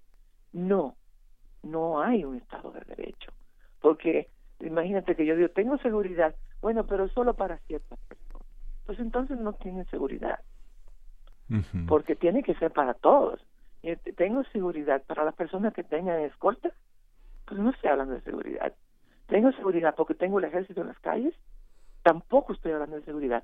Seguridad es cuando yo no tenga ningún ejército en la calle, como todos esos países eh, que tienen ya un Estado de Derecho sólido, eh, o más bien un Estado de Derecho, y que pueda la gente transitar sin riesgo de su vida eh, y que pueda de verdad ejercer la, la libertad de tránsito de su derecho de, de, digamos de, residir en un país y en este estamos todos este, en peligro. Ahí lo que... que todo eso es la situación que vivimos en México. Sí. Fíjate, decía que una, una de las cosas que señalaba el subsecretario Encinas que es interesante, bueno, es la identificación de los padrones diferenciados de violencia en los estados y municipios del país, los mecanismos que se necesitan y las capacidades institucionales para desarrollar registros y, identificar cuerpos. Sí se, eh, sí se señaló eh, los porcentajes todavía eh, pequeños, inacabados de los, de los hallazgos. Pareciera, y coincido totalmente contigo, que señalar a partir del primero de diciembre significa un poco hacer el juego a todo este mundo de detractores de la, del nuevo gobierno en el que pareciera que, se, que, la, que la cuenta de cadáveres de, personas desaparecidas, de asesinatos de periodistas, eh, también son para López Obrador como si fuera igual que Peña Nieto, como si fuera igual que Fox, como si fuera igual que Calderón. La cuenta, la cuenta es distinta. Yo creo que visibilizar esta parte es fundamental porque nos permite entender que hay un duelo nacional. ¿Cómo, ¿Cómo se establecen, Lucía, estas relaciones? No sé, yo he estado en muchas reuniones en las que hay silencios, lágrimas, nudos en la garganta, abrazos, muestras de una mano que se toca con otra este, que ha desaparecido. ¿Cómo establecer ese juego, ese, ese interés de, las personas que han perdido hermanos, padres, hijos. ¿Cómo, cómo nos recuperaremos de eso? Eh? Hay una, hay una, hay una relación. Hay, eh, ¿lo, han pensado? Estamos, este, yo creo que ya se están dando pasos para para llegar a un momento donde eh, donde encontremos la salud, eh, digamos, en, en todos estos asuntos. Eh, es terrible. Uno decimos, insistimos, no queremos que nos hablen de los anteriores, pero sin hablar de los anteriores no podemos entender esto, porque esto que estamos viviendo sucedió porque se conjuntaron varias cosas. Se conjuntaron gobiernos que se dedicaron al pillaje exclusivamente y que dejaron a la ciudadanía en manos de la delincuencia y que aparte traen una guerra al narco que esa guerra, si la analizas así, en sencillo, y, y, si lo haces en profundo es pero todavía peor, que una guerra te da el resultado opuesto al que propusiste y que lo que hace es causar muerte en el país, porque entraron armas por miles. En una semana aquí entran miles de armas sin control por la famosa guerra al narco. Cuando sabes que tus corporaciones están sin preparación, sin buenos sueldos, que son hombres que se van a vender al, primero que les ofrezca algo de, de, la, de la delincuencia tan abundante que hay en México. Porque lo que nos damos cuenta es que tanta gente se volteó a la delincuencia, que no, no reconocemos al mexicano. Ya hoy en día decimos, ¿qué sucedió? Porque el mexicano, en general, aquí podías confiar en la mayoría de la gente. Eh, entonces ya todo esto es producto de, de eh, estos gobiernos, especialmente estos dos últimos. Las desapariciones vienen de hace más de 40 años, pero el auge grande, esta explosión en desapariciones viene de estos últimos dos sexenios que hemos pasado y esos presidentes vieron todo, vieron todo y callaron, vieron todo y se mantuvieron omisos, no, no hicieron absolutamente nada más que simular y mentir. Y hoy tenemos los resultados de esas gestiones. Entonces, sí, sin, sin ver hacia atrás, no podemos analizar esto. Pero, y, también para, para poder analizarlo, necesitamos todo esto de los registros. Es imprescindible. En México no hay registro de nada. Los, los penales están todos, todos, eh, en, digamos, eh, eh, son terrenos sin ley, porque ahí no se sabe cuántos hay, en qué condiciones, cómo están sus sentencias, no hay nada. Cuando, si ustedes se recuerdan, cuando el incendio de Topo Chico, hace poco, hace un año o un año y medio, y encontraron ocho cuerpos de ocho reos y no tenían absolutamente ni un trazo de identidad, porque no se sabía quiénes eran, porque estaban ahí, nada. Entonces, eh, ese es otro de los registros imperativos, porque muchos desaparecidos también pueden estar eh, presos. Entonces, todo esto, México solamente se gastó en, en, en este asuntos de relumbrón, es decir, esto se ve, esto lo voy a hacer. Nunca se puso orden en nada más, en estas cosas tan, tan lacerantes de, la, de la justicia, de los sistemas penitenciarios, de, los desaparecidos, de los feminicidios, nada de eso. Lo que la, la técnica era gastar un montón de dinero en simulación, que si se lo hubieran eh, invertido a solucionarlo, es posible que estuviéramos en otra situación hoy en día. Mandaban, eh, mandaban funcionarios al exterior a mentir descaradamente. No, no, México no está en esas condiciones, no es cierto. O traían comitivas de fuera y les mentían descaradamente. Todo esto lo hicieron ellos. Ahora se está tratando de hacer registros. Nosotros no somos políticas, nosotros no vamos por políticos, nosotros vamos de funcionarios. Ahorita están tratando de poner orden con estos registros. Todo, esto que está haciendo el gobierno, nosotras dejamos el plan totalmente elaborado con la ley de desaparición forzada, que también es producto de nuestro, eh, eh que lo, hicimos entre todos los, colectivos en esta red de, colectivos que tenemos y con el apoyo del, del Senado, de mucha gente que, que tiene eh, trabaja con los derechos humanos, organizaciones, se, se elaboró la ley, se aprobó, porque ya no tenían cómo negárnosla, y hoy en día todo esto es producto, ya hay consejo ciudadano, ya hay comisión de búsqueda, todo esto, todo esto es producto de una lucha de verdad incansable de las familias. Claro.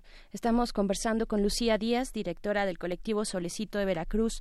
Lucía, bueno, tú ya lo has dicho, ¿no? La, lo que la exigencia es por, por la verdad y la justicia y, y, la justicia que tan grande tan grande es su ausencia que ya tenemos eh, ya tenemos hasta adjetivos de justicia, justicia transicional, justicia restaurativa, distintos tipos de justicia en, en, fenómenos ya tan complejos como el que tenemos enfrente, eh, pero pero el gobierno el gobierno actual también se ha pronunciado al respecto constantemente, ¿no?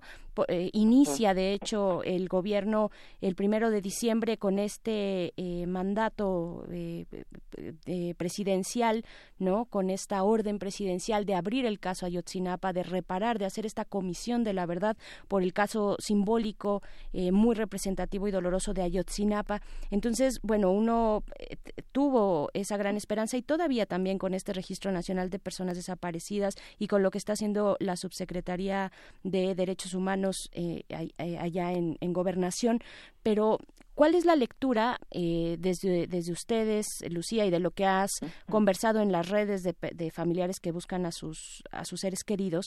¿Cuál es la lectura de que solamente se tenga este registro a partir del primero de diciembre? Eh, y, quiero tal vez poner el ángulo de lo que, de nuevo retomar lo que dijo el fiscal general de la República sobre el desastre básicamente que existe en la fiscalía Eh, ¿qué, es lo que ustedes están leyendo? ¿No hay, eh, eh, digamos, cifras certeras por parte de la Fiscalía General? ¿No hay una relación con las fiscalías locales, un entrecruzamiento? ¿No se sabe bien a bien cuáles son, pienso también en el servicio forense, cuáles son la contabilidad de los, de los cadáveres que se tiene allá? Vaya, todo este tratamiento forense, ¿cuál es la lectura de ustedes? Pues nosotros lo vemos como eh, un intento de poner orden en algo que está desordenado, eh, en algo no desordenado. Eh, la palabra es caos. Mm. Esto es un caos. Entonces, esto es un intento. Y viene, es, incipiente todo, ¿no? Eh, ellos, yo espero que poco a poco vayan mejorando. Eh, lo que ellos reciben en serio, que, que es prácticamente imposible que, que a estas apenas seis meses puedan tener una, digamos, un diagnóstico eh, bastante claro, porque porque hay muchas cosas que están escondidas debajo de expedientes y montañas de expedientes. eh, todo esto que las fiscalías estuvieron escondiendo, cuando dicen 26 mil cuerpos en, en calidad de desconocidos en las morgues, en los semefos. No, no, no, no están en calidad de desconocidos. Están ahí abandonados por el Estado, porque las familias, seguro que de esos 26 mil, calcúlale prácticamente 26 mil familias buscándolos. Entonces, todo esto, eh, cuando ah, él decía 40 mil desaparecidos, pero te hago ver una cosa, en los 40 mil desaparecidos que ellos mencionan, que es una cifra que le, que le da la anterior comisión de búsqueda, esa cifra de 40 mil, eh, Veracruz eh, está con menos de mil desaparecidos, lo cual es inaudito, porque en Veracruz tiene que haber mínimo 15 mil desaparecidos, mínimo.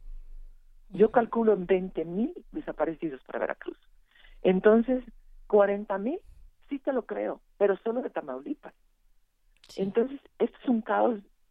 Nadie tiene idea de, las dimensiones de un caos como el que estamos viviendo. Nosotras, porque estamos inmersas en él, es una vorágine de, de, negligencia, de, de omisiones, de esconder cosas, de votarlas, de, de verdad, nadie tiene idea de lo que ha hecho, de que han hecho todos estos gobiernos que, que dejaron así al, como decimos vulgarmente, al garete todo, porque e, en esas estas fiscalías llegaban esos señores que nada más llegaban ahí a, a cobrar un sueldo gigantesco con sus carros de última moda y quién sabe qué tanto y no hacían nada, nada, no se enteraban de cómo estaba nada.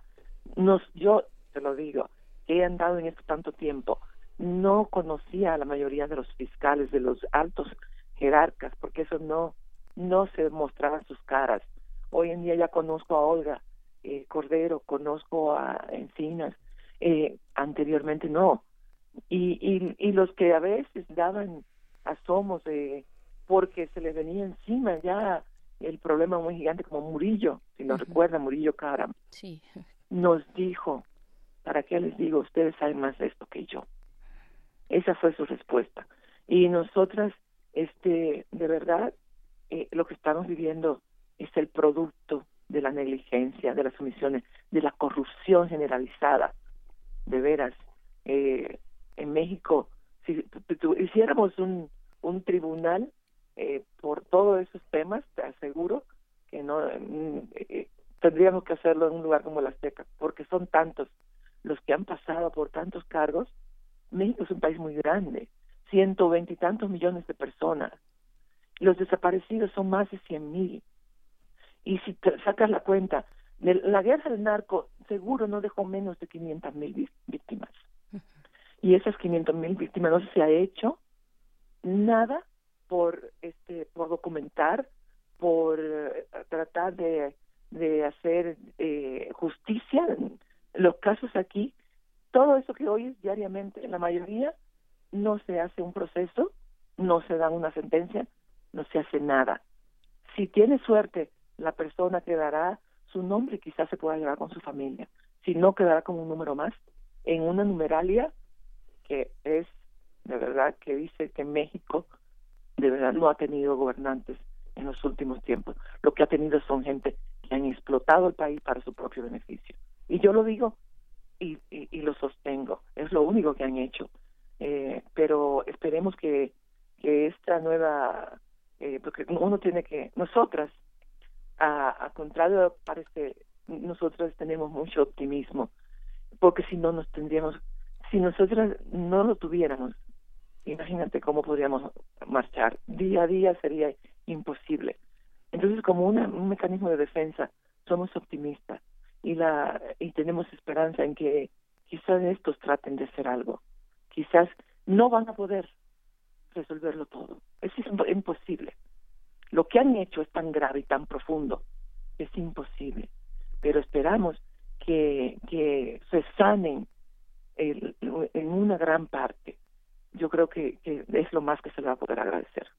Claro, Lucía, tus, tus palabras eh, y todo lo que ha pasado, lo que han pasado los colectivos de familiares, muchas madres buscando a, sus hijos, a sus hijas, eh, familiares en general que están buscando a sus desaparecidos, pues nos simbran tus palabras, pero también eh, compartimos ese, pues ese ánimo que no puede decaer, ¿no? Que ahora pues se abre con este registro nacional de personas desaparecidas que no existía, increíblemente después de dos sexenios no existía este registro con tantas y tantas familias buscando, pues es es, de verdad increíble, pero pues se abre una posibilidad. Otras de las, de las acciones, eh, Lucía, antes de empezar a despedirnos eh, de esta conversación que te agradecemos, otra de las acciones que ha propuesto y que ha generado polémica y que no podemos dejar de preguntarle a alguien como tú, que estás completamente inmersa en, en, esta situación complicadísima de nuestro país de la búsqueda de desaparecidos, eh, es lo que propone la Fiscalía General de la República con respecto a pues una medida propone una medida para paliar eh, la situación que está ocurriendo con esta toma del ADN eh, de, los familiares cercanos, ¿no? Eh, supongo que estás que estás al tanto de ella, ¿no? Sí, sí, sí. ¿Qué, te parece? Porque ha sido también muy criticada, pero por supuesto que supongo que quienes criticamos o quienes podríamos opinar al respecto, pues no tenemos el panorama completo, completo como lo tienen personas como tú y tus compañeras que están en búsqueda. Sí, mira, eh, pues yo les, quiero decir a toda esta gente que está en contra de eso, que se queja de eso, es que de verdad no, no tienen ni idea de del México que nos que, que nos diseñaron últimamente, de este México que estamos nosotros todos aquí viviendo. No tienen ni idea de las mamás que nosotras conocemos del colectivo, por ejemplo, tenemos unas 300 mamás en el solecito. Si yo le, si ellas tuvieran ese ADN en su haber, créeme, que sería para ellas una gran cosa. Es así de esa dimensión. Cuando no tienes un Estado de Derecho, cuando lo que han hecho los gobiernos así de lo que hicieron los estos, son cosas que vienen con el territorio.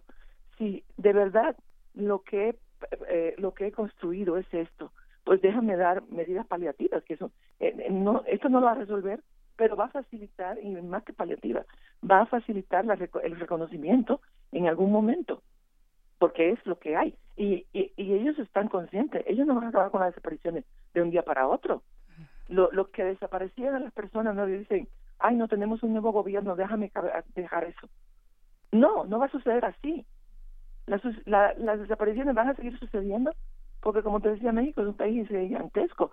Dos millones de kilómetros cuadrados y pico, no los controlas nada más que porque hayas cambiado el gobierno y una guerra al narco que se declaró de esa manera, eh, que ha penetrado por todos lados y que muchos lo sienten como una licencia para desaparecer y para matar, no la, la puedes desdecir de un día para otro. Entonces, es la situación que vamos a seguir viviendo todavía. Mientras no saneemos la, la, la vida en, en México, la, la, las libertades, mientras no construyamos un Estado de Derecho, vamos a tener un México eh, así como este, eh, macabro, terrible, atroz, pues mientras tanto pongamos este, estas medidas que nos van a, a, las, a las personas que desgraciadamente caigan en esto, pues van a tener con qué ir a un CEMEFO y tratar de hacer una identificación, Hoy en día, de los cuerpos de Colinas de Santa Fe, que son prácticamente 300, eh, tenemos 18 identificaciones. 18 identificaciones. eso lo dice todo. Si pudieran hacer eso ya, de que tomen todos los ADN de todo el mundo, ojalá y lo tomaran. Sí, más vale hacerlo. Es lo que tenemos, señores, hay que ser realistas. Y de la misma manera que echamos varios seguros a la casa, varios candados, de la misma manera que tratamos de, de, de, de, esa misma manera. Vivimos en un país peligroso. Y no va a cambiar nada más porque hoy haya otro presidente, de un día para otro. Esto no es, este, ah, no, mira, ya, este, eh, todas esas personas que se dedican a delinquir, porque toda esta desgracia fueron causadas por cientos de miles de personas, no nada más por dos ni tres. Y esas personas nos van a decir, ay, mira, ahora ya voy a hacer un trabajo honesto. Entonces, este, creemos que, que eso es un paso que nosotros lo vemos como, el primero es el reconocimiento del país que nos han legado, que nos construyeron, porque esto es lo que tenemos. Nosotros llegamos a esta casa, eh, eh digamos, cuando ya estaba así, eh, eh, en términos de, de, de, desapariciones y de todo esto, a, nosotras, la que estaba, estamos buscando, ya estaba así como nosotras llegamos. Sí, deshecho. Eh, nosotras, no comenzó con nosotras. Yo tengo una compañera que su caso es de hace 12 años. Fue, fue de las primeras víctimas de, de la guerra. Eh, lo de él fue unos militares que ciegamente mataron a todos los que estaban en una zona. El pobre muchacho estaba ahí, pero no aparece en, eh, porque los militares no quieren dejar huellas de sus este fracasos, ¿no? Entonces, eh, es necesario, es una medida necesaria y que nos dé vergüenza. Ojalá y a los gobiernos les diera vergüenza que tengamos que recurrir a eso, porque solamente de esa manera. En otros países no tienen que hacer eso, pero aquí, aquí sí, es una, una medida razonable Sí, pues vamos a seguir hablando, Lucía. Te agradecemos muchísimo este testimonio y esta opinión y ese análisis tan sentido. Y bueno, quedamos pendientes, es un compromiso y esperamos contar contigo en, en futuras emisiones. Y pues nos despedimos. Muchas gracias, Lucía. Muchísimas gracias a ustedes, muchísimas gracias por la oportunidad. Gracias. Gracias, gracias a ti. México hay que reconstruirlo. Gracias. Hay que reconstruirlo entre todos. Sí. Ya dejar de negar, de mentir, de esconder hay que asumir la realidad. Muchísimas gracias, un abrazo y que tengan un buen día. Gracias. Un abrazo para ti, Lucía. Pues vamos a hacer una pausa con música, vamos a escuchar de Sox, Zipaca, Mau Mau, María Advertencia Lírica, Armenic y Mente Negra, Zona Norte Effect. Sí.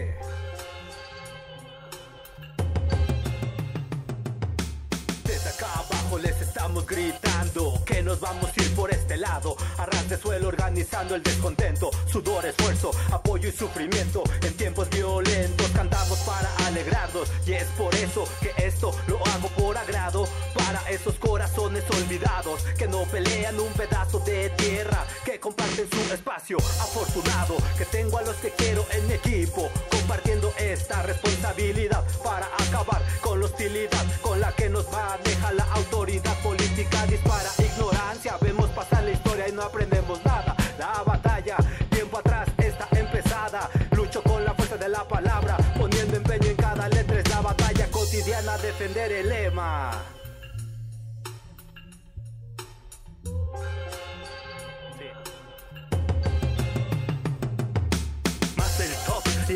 Del patrón me suena por Salomón. A tu reino en el pecho le pusieron un listón. Uno, dos, tres, ejecutan mi voz. Aquí no se cae el sistema, lo derrocamos con letra como en Argelia. Mi verso es de uso y no de cambio. Pop machine, a la shit. Los que dicen shit, mejor yo escucho allí. Porque con la boca de chamán desenfunda el machete, gentrifica con chapán, glorifica el trinchete con la digna de chapaz. Epistemología del sur, aquí homie no hay flow, solo venas abiertas que sangran de dolor. Sí, aquí homie no hay flow, solo venas abiertas que sangran de dolor. Sí, es el Mau Mau.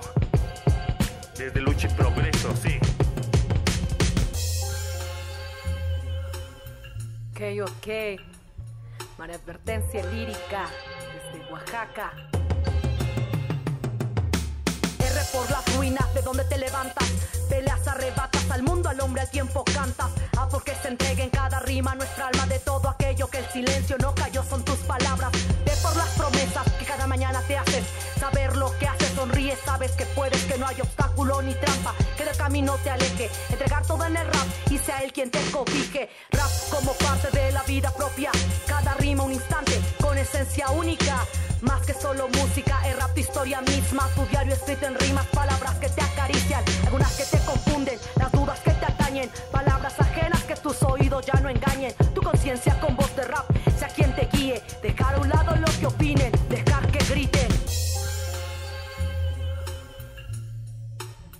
Dejar que griten, dejar que griten.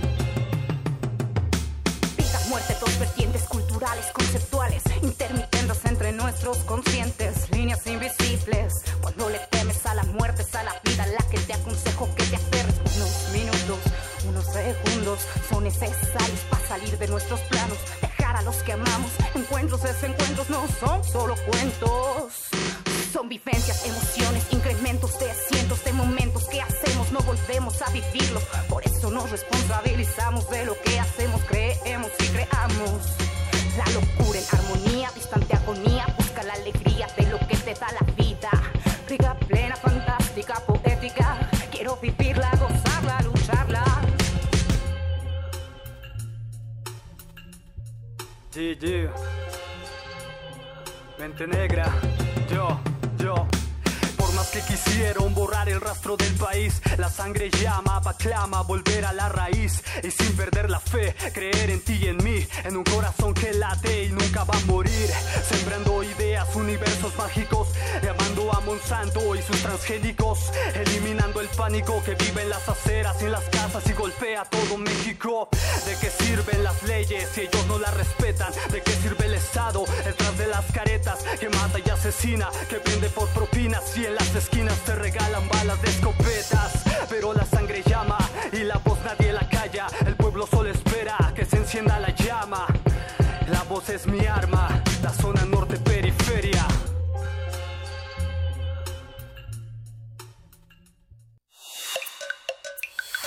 Primer movimiento. Hacemos comunidad. Nota Internacional. Filipinas celebró el lunes elecciones municipales y legislativas, consideradas como un referéndum para el presidente Rodrigo Duterte, quien se encuentra a la mitad de su mandato.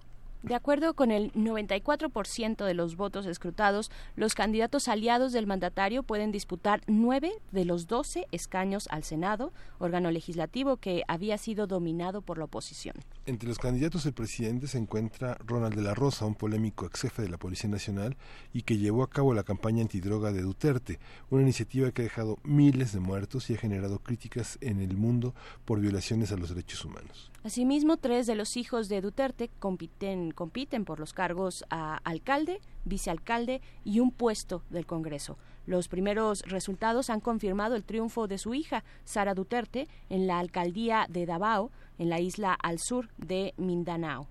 Vamos a hacer un balance de este proceso que se ha comparado con un referéndum a Duterte. ¿Quiénes intervinieron? ¿Cómo valorarlo? ¿Y qué decir de los resultados? Está con nosotros el doctor Eduardo Chili Apango. Él es profesor e investigador de la UAM Xochimilco y entre sus líneas de investigación están el este de Asia, los bienes públicos globales y la hegemonía mundial. Buenos, buenos días, doctor. ¿Cómo está?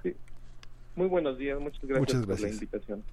Gracias, doctor Eduardo Sili. Pues, ¿cómo leer esta elección en Filipinas con este breve contexto que hemos dado? ¿Qué decir eh, de los resultados? Y del contexto también social y político en el que se dan estos procesos. Claro, pues yo pienso que contrario a muchos deseos que querían eh, castigar de alguna manera el creciente poder de Rodrigo Duterte, eh, las elecciones del 13 de mayo han mostrado que su popularidad, que ahora roza el 80%, eh, se ha afianzado con, eh, vamos a decir, la dominación del Senado, que era el último bastión de la oposición, ya que 17 senadores de 24 en la selección, en los resultados preliminares, perdón, eh, han ido para el Partido Democrático Filipino Poder Popular, que son el partido de Duterte.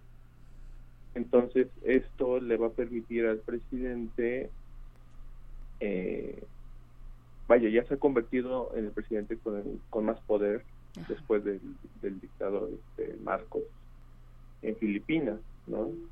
Entonces eso le va a permitir impulsar sus proyectos más críticos, como una reforma de la Constitución o la restauración de la pena de muerte que había sido abolida por influencia de la Iglesia.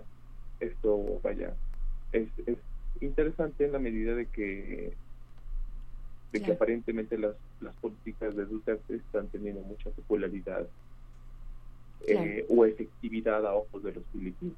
Claro, doctor Eduardo Tsili, estamos teniendo algunas complicaciones técnicas con, para que esta comunicación se escuche adecuadamente, entonces vamos a hacer una pequeña maniobra, nuestra producción ya está encargándose de esto, mientras eh, pues regresamos, estamos aquí, seguimos en primer movimiento platicando Miguel Ángel respecto a estas elecciones, estas elecciones tanto municipales como legislativas, que eh, se dieron este lunes a inicios de esta semana en, en Filipinas, donde también eh, pues se, se leen eh, para muchos, por supuesto, como un refrendo para el presidente Rodrigo Duterte, quien está ahora en, en mitad de su mandato, como lo comentabas tú al inicio. Creo que creo que ya tenemos por ahí al doctor Eduardo. Todavía lo aguantamos un poquito más porque queremos tener una buena una buena comunicación con él. Y pues es importante importante saber el perfil de estos personajes que se van acendrando en el poder el perfil en un mundo global como en el que eh, nos encontramos cuál es eh, el reparto, el reparto incluso en ocasiones ideológico, por supuesto también de intereses económicos de los mandatarios que empiezan a concentrar de esta manera el poder. Y pues ya estamos con el doctor Eduardo Tzili, profesor investigador de la UAM Xochimilco. Profesor, eh, nos comentabas respecto al perfil ¿no? Al perfil, creo que sería bueno también hablar del perfil de Duterte con respecto a las decisiones que ha tomado en estos tres años que lleva de gobierno.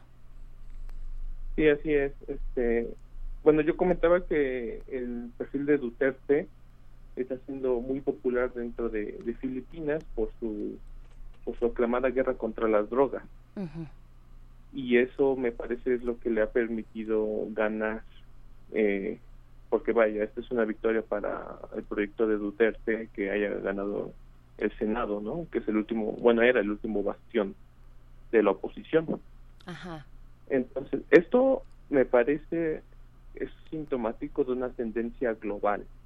Es decir, es lo que explica la elección de, de Trump, por ejemplo, en Estados Unidos, o es lo que explicó la elección de Bolsonaro en Brasil. Hay una necesidad de respuestas rápidas ante los problemas que están surgiendo debido eh, a la configuración de la estructura internacional que tiene que ver con el capitalismo, con la crisis del 2008, y los filipinos vieron en Duterte una respuesta a sus problemas, que en gran parte se deben a la corrupción y en gran parte sobre todo se deben a, a las drogas, ¿no? Aunque es interesante porque, vaya, en, Filipinas se da mucho lo que se conoce como las dinastías políticas. Acaba, este, ustedes mencionaban que, de hecho, toda la familia de Duterte está prácticamente en la política.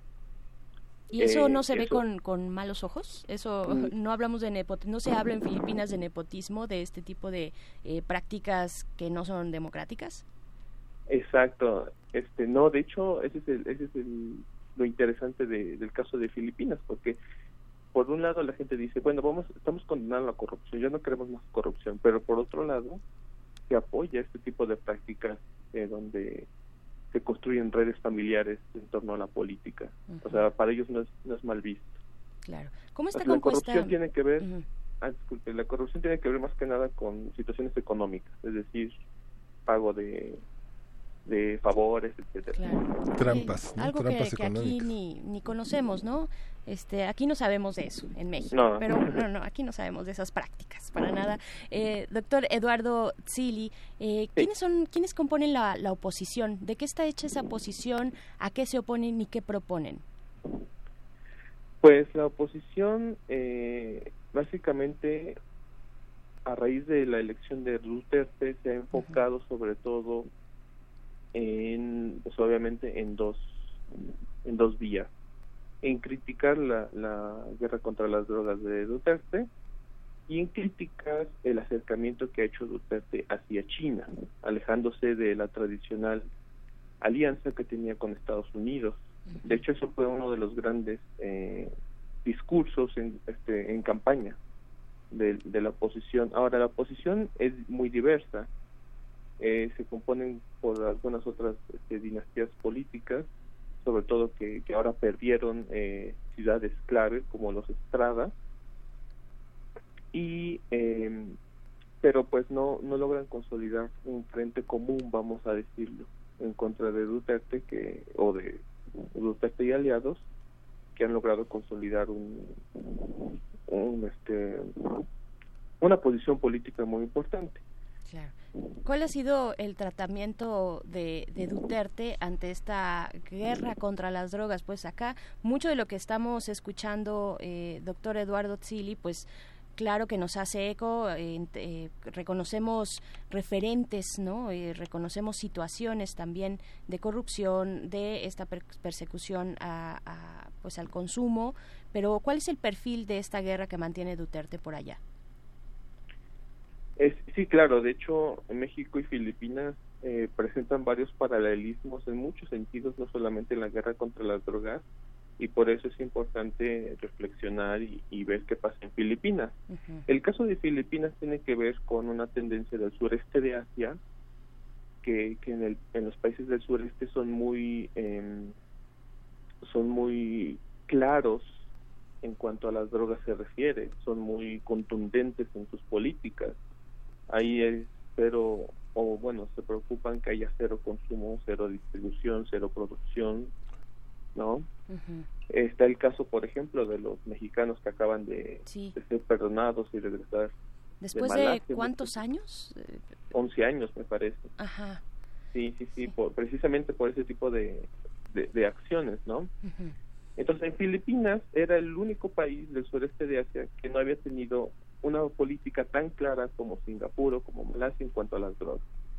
Y eso permitió la proliferación de consumo y de distribución. Entonces Duterte lo que hizo fue, bueno, porque nosotros somos el único país que no ha hecho esto?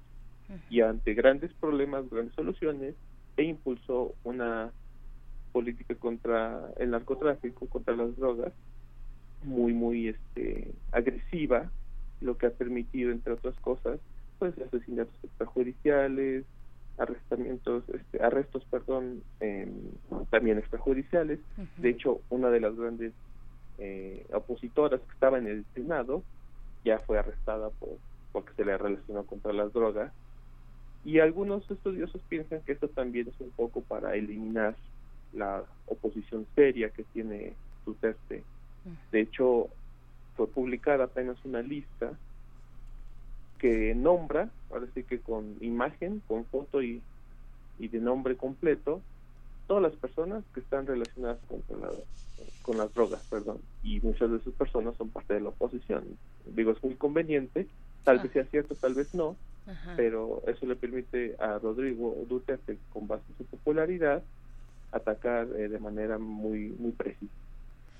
Híjole, y pues ahí y, también el juicio mediático de quienes de quienes transmiten Miguel Ángel, eh, pues en los medios de comunicación sí. estas fotografías y, y le hacen de, de, de, pasadita pues el juego al poder, ¿no, Miguel Ángel? Sí, bueno, el caso de María Reza que este que es la directora de Rappler, que es un medio digital que tuvo que tuvo que abrir digitalmente porque bueno, prácticamente los medios impresos han sido muy acosados en ese territorio. Primero le acusaron de evasión de impuestos, luego le acusaron de, de haber difamado a este empresario tan tan importante eh, que a, a, Wilfredo Ken que ahora está vinculado con el tráfico de drogas y la trata de personas que ahora en octubre presenta en octubre de 2017 presentó una demanda contra ella y ya bajo el mandato de Duterte pues la detienen porque ella, este medio ha sido uno de los medios pues más críticos con, con la administración de Duterte y que finalmente en diversos medios eh, internacionales muestran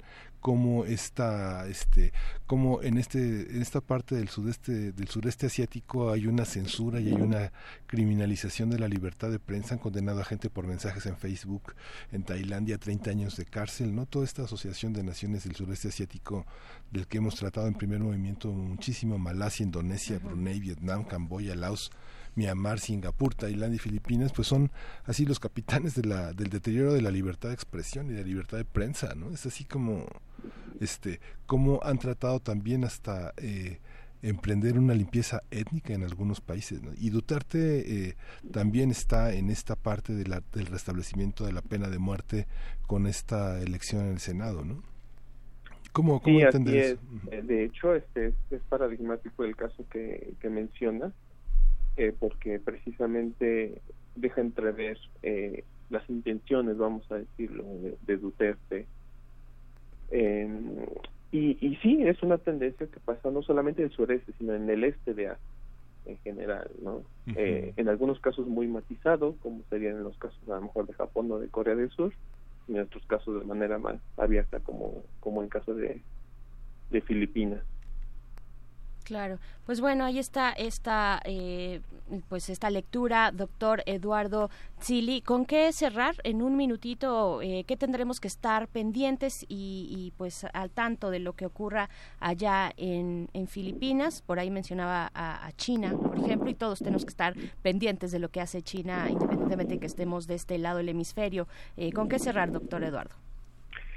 Pues sin duda habría que cerrar con una reflexión sobre qué tanto es el éxito de los proyectos económicos, porque la bandera de Duterte es corrupción y lucha contra las drogas, pero en el ámbito económico, ¿qué es lo que pasa? Y me parece que ahí explica mucho el acercamiento con China, porque ahora China se ha convertido como en el pilar principal económico, porque obviamente la gente no va a vivir de luchar contra las drogas ni de la corrupción, tiene que haber empleos, inversiones y muchos inversionistas al parecer temen que Rodrigo Duterte centralice el poder porque eso no va a crear un ambiente favorable a las inversiones, entre muchas otras cosas, ¿no? Entonces me parece que habría que poner atención en ese sentido. Muy bien, que va por ahí. Pues muchas gracias, doctor Eduardo Tzili Apango, profesor investigador de la UAM Xochimilco, que hoy, por cierto, también están en este, eh, pues, suspensión de labores por las cuestiones climáticas ambientales, ¿verdad? Así es, sí, este, apenas regresamos de la huelga y... pues otra vez a cuidarse ahora. bueno, pues muchas gracias. Hasta pronto, doctor Eduardo Silva. Nos, vamos a, la, nos vamos a la tercera hora de primer movimiento. Queremos escucharte. Llámanos al 55 36 43 39 y al 55 36 89 89. Primer movimiento.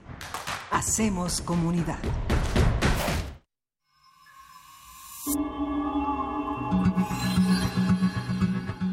La minificción es un género literario que consiste en narraciones breves. En palabras de José Luis Zárate, son líneas a las que les agrada mostrar un mundo en el destello despiadado del relámpago. Concurso de minificción sobre la radio. Abierto a todas las personas que residan en la República Mexicana. Participa con textos originales, inéditos y de máximo 200 palabras. El tema es libre, pero la radio debe tener un papel relevante en la historia. Habrá premios de 3 mil, 5 mil y 10 mil pesos. Además, las minificciones ganadoras y con mención honorífica serán producidas y transmitidas con los créditos correspondientes en nuestra serie El peso exacto de un colibrí. Consulta las bases en www.radio.unam.mx. La convocatoria cierra el 18 de mayo. ¿Te animas? Radio UNAM, Experiencia Sonora.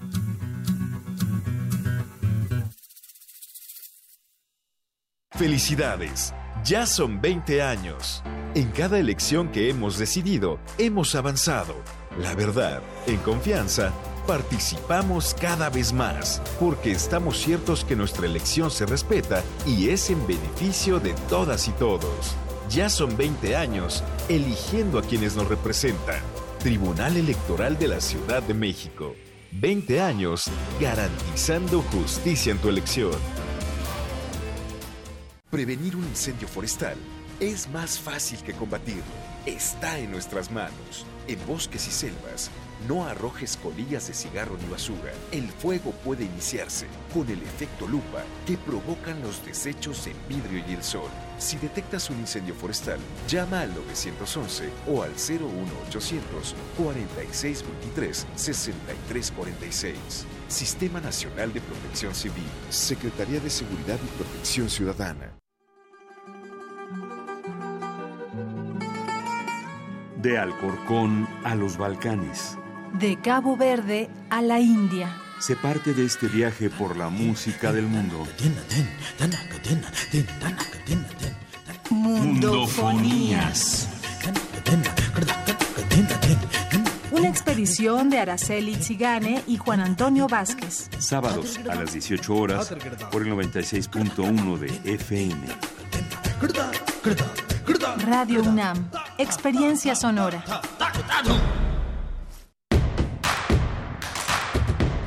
Síguenos en redes sociales. Encuéntranos en Facebook como Primer Movimiento y en Twitter como arroba PMovimiento.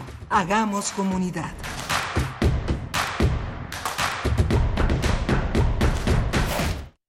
Son las nueve con dos de la mañana y seguimos en esta tercera hora de primer movimiento. Miguel Ángel Quemain y eh, Berenice Camacho, pues aquí, la verdad, este, bastante bien. Estamos protegidos, muy bien protegidos por la cabina, eh, pues en esta contingencia ambiental extraordinaria que tenemos en el Valle de México y su zona conurbada. Les queremos recordar que el día de hoy, jueves 16 de mayo, no circulan los automóviles con holograma 1 terminación par, todos los que tengan holograma 2, también aquellos con engomado verde, holograma 1 y 2. Entonces, bueno, ya lo saben, que no les agarren eh, desprevenidos. Y pues bueno, vamos a continuar con este, eh, pues esta tercera hora, porque como todos los jueves tendremos los mundos posibles con el doctor Alberto Betancourt, eh, que hoy nos propone el tema de la ley de ciencia y tecnología, un paradigma de soberanía nacional. Qué importante pues eh, referirnos una y otra vez y por supuesto desde la radio universitaria a eh, pues estas políticas, estas políticas públicas, estos estos diseños y rediseños y reformas de las leyes que tienen que ver con el impulso a la tecnología, a sus órganos rectores eh, y al fomento también de la ciencia, pues estaremos en eso con el doctor Alberto Betancourt y después, y después, eh, poco antes de terminar esta emisión, llega con nosotros Clementina Equigua, bióloga y doctora de la Facultad de Ciencias, para hablar de, en esta nueva sección que les proponemos a ustedes, Biosfera en Equilibrio. Ella nos va a contar acerca de los jaguares, banderas para la conservación de los recursos naturales y antes, antes de todo eso, eh, la poesía necesaria que ya estamos deseando, que ya queremos que nos acompañe en este día brumoso de jueves en la Ciudad de México a través de esta nata oscura, pues que la poesía atraviese y llegue hasta sus oídos, Miguel Ángel. Sí, vámonos, vámonos a la poesía necesaria. Primer movimiento. Hacemos comunidad. Es hora de poesía necesaria. Vamos, vamos a escuchar poesía de Kenia Cano, Kenia Cano originaria eh, de, de, México, es una poeta que ha publicado desde hace más de una década toda una serie de textos muy interesantes, ella es originaria de, Morelos, Efraín Huerta, El alba en llamas, El espiral de los latidos, tienen el Fondo de Cultura Económica, están como parte del anuario de poesía en el Fondo de Cultura Económica, eh, publicó El Sol Desmantelado de Auden revisitado. Es una autora que también es pintora, es, ha expuesto sobre todo en Morelos, en Nueva York, en, en la Galería A de Posición en Francia y tiene varios proyectos musicales con músicos eh, muy destacados que de una gran trayectoria como Marcos Miranda y Omar González. Ahora vamos a escuchar a Marcos Miranda al final de la poesía con un disco muy reciente que se llama Duya, un disco complejo con una, con una música que se llama Terminal, que forma parte de ese disco. La poesía cayó de un árbol. Uno, Te fuiste en la semana que la poesía cayó de un árbol. ¿Qué haces con el sol en esa caja? ¿En dónde está tu sueño madurado? Desperté antes de que fueras entregado a la tierra, Quise decirte que aún hay pájaros, que la ventana sigue abierta, que tu mirada ya no escapa. Siento calor, ayer la noche cantaba tu silencio, recordé cuando llovieron estrellas sobre nosotros, la vez que te besé en el río. No me gusta tu color de muerto, ni el rito funerario. Hoy tomé el baño más largo. Pienso que a pesar de tanto polvo, será lluvia, el vapor de mi cuerpo y todos los alientos. Si visto de negro, será solo para recordar la noche. Si lloro, será para llevarte el mar.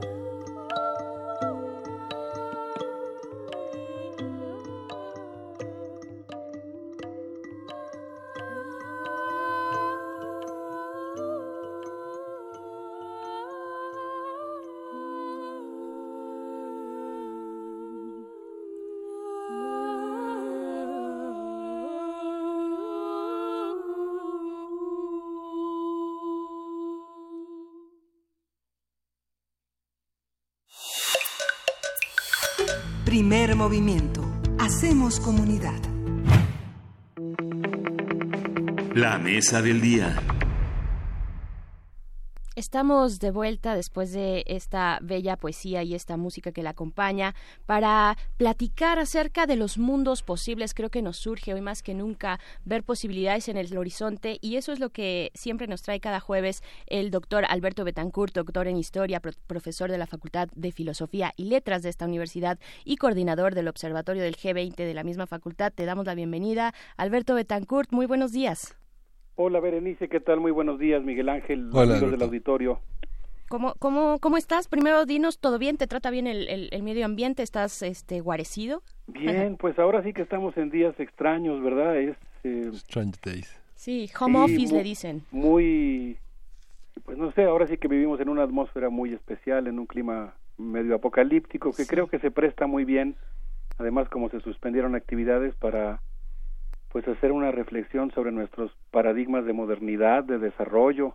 Cierto. Creo que vale la pena pensar muchas cosas y por eso yo quisiera proponerles, eh, Berenice, si pudiéramos el día de hoy abordar el tema de la iniciativa de ley de humanidades, ciencia y tecnología que ha presentado la senadora Ana Lilia Rivera y que me parece que amerita una discusión eh, profunda, intensa por parte de la comunidad universitaria y los amigos de nuestra universidad. No sé qué les parece. Claro, que sí, por supuesto.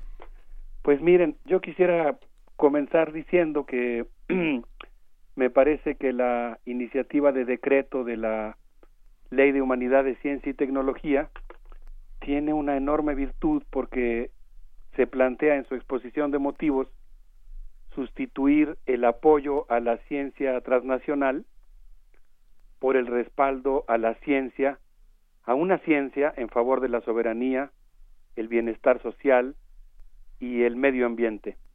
Y creo que una primera virtud que tiene este, esta iniciativa de ley es que reconoce y promueve el papel de las humanidades en la transformación social e incluso yo diría en el buen encauzamiento de la ciencia, en el restablecimiento de una relación de armonía entre ciencia y virtud. No, no sé qué opinen mm, qué bonito. ustedes, eh, Miguel Ángel, Berenice, pero yo tengo la impresión, bueno, es toda una corriente, yo tengo esa impresión en lo personal, pero hay toda una corriente hoy que lo está planteando en el mundo y particularmente en América Latina, que la constelación formada por el capitalismo, el colonialismo y el patriarcado generó en el ámbito de la cultura una visión moderna del mundo que en una de sus acepciones o en una de sus maneras de instilar luz, en realidad es una modernidad que se plantea expandir por el mundo la visión de un solo grupo social muy particular y que le impone a la mayoría de los países periféricos en el sistema capitalista mundial la tarea de dejar de ser lo que son e imitar a los países centrales, tarea que por cierto resulta eh, casi como el mito de Sísifo, imposible de lograr y siempre conlleva pues eh, tener que hacer un esfuerzo adicional para hacer lo que no se es. Y pienso que esa visión de la modernidad impregnada de capitalismo, colonialidad y patriarcado se coló muy fuertemente o se ha colado muy fuertemente en los sistemas científicos y tecnológicos de los diversos países del mundo. De tal manera que en muchas ocasiones, a pesar de que los artefactos, los procesos, los productos tecnológicos son dignos de toda admiración por su sofisticación, en muchas ocasiones son, vamos a decirlo así, primitivos políticamente. Y en ese sentido, pues a mí me parece que una iniciativa de ley que aspira a generar un sistema científico y tecnológico que rescate la soberanía nacional, que haga ciencia nacional, que le asigne a la ciencia la tarea del bienestar social y el cuidado del medio ambiente, y que además lo haga tomando en cuenta la importancia de las humanidades, pues ya es en sí misma una iniciativa de ley que conlleva eh, grandes virtudes. Sin embargo, yo veo un problema y este problema importante es que tengo la impresión de que se necesita hacer un esfuerzo extraordinario para que esa iniciativa de ley sea mejor conocida, discutida y consensuada en primer lugar pues en, la comunidad científico y tecnológica. Yo creo que eh, la ley, digamos, el propio procedimiento de aprobación de la ley tendría que cumplir lo que la iniciativa de ley se plantea como uno de sus objetivos, que haya procedimientos que permitan que los propios científicos tomen las decisiones en lo que atañe al sistema científico y tecnológico. Sí. Claro. Es interesante porque, bueno, yo creo que en la comunidad científica sí se, sí se conoce la iniciativa de Ana Lilia Rivera, que es, bueno, ella es licenciada en Derecho, nunca ha pertenecido a la Comisión de Ciencia y Tecnología y nunca ha estado vinculada con ninguna institución ni educativa ni de investigación. Se ha señalado por parte de esta de esta, de esta institución que es la mesa directiva del Foro Consultivo Científico y Tecnológico, que es un retroceso, que es que, que limita la libertad de investigación y que con todo y que puede tener una, una, un señalamiento crítico sobre el neoliberalismo, este cuarta toda la, participación de científicos mexicanos en foros internacionales y una participación que si bien ha sido importante para algunos proyectos neoliberales, pues cuarta lo fundamental, que hace que el CONACIT sea juez y parte de una política científica que parece que devalúa a los científicos mexicanos de una manera muy fuerte, ¿no, Alberto? Pues yo, yo no tengo esa impresión mm, tras leer la iniciativa de ley sí creo que es una iniciativa de ley que definitivamente tiene que mejorarse, eh, pero yo creo que, insisto, que tiene grandes virtudes, aunque haya que hacer algunos ajustes. En principio, efectivamente, esta iniciativa de ley la impulsó la senadora Ana Lilia Rivera, quien señaló recientemente en una reunión en el Senado de la República, ella dijo, vengo de una organización, de la organización Vicente Guerrero de Tlaxcala, donde decidimos defender nuestro germoplasma, e impulsamos una ley que prohíbe la siembra de transgénicos. Ella refirió justamente esta experiencia muy importante en el estado de Tlaxcala, en el sentido de que la gente se quedó sin su semilla criolla, tuvo que ir a los fondos de semillas y pues resultó que la semilla nueva implantada por las transnacionales se, se estresaba en las regiones que no eran las originales y pues se cayó en una situación de dependencia respecto a las grandes transnacionales que exportan semillas e imponen condiciones leoninas.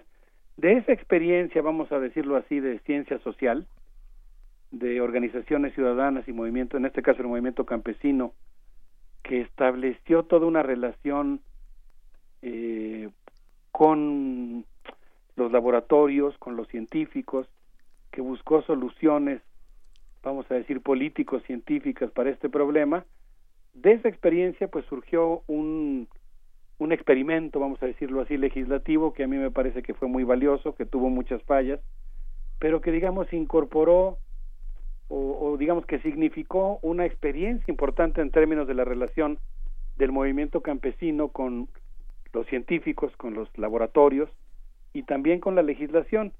De tal manera que si bien la senadora no proviene del ámbito propiamente científico, pues no es una tampoco una persona que esté completamente desvinculada de estos temas que podríamos llamar de la ciencia social. Y hasta donde entiendo pues es una iniciativa de ley en la que participaron también otras personas que han estado pues más involucradas.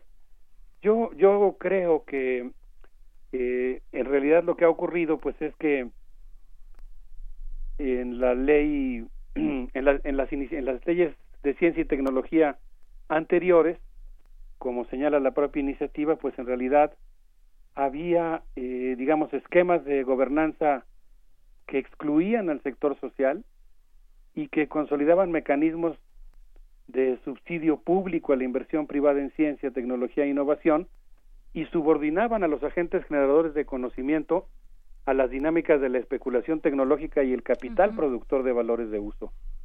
De tal manera que pues se promovían tecnologías que podrían ser o que eran nocivas para la salud, para el ambiente, para la biodiversidad, para el agua, para el carácter pluricultural de la nación.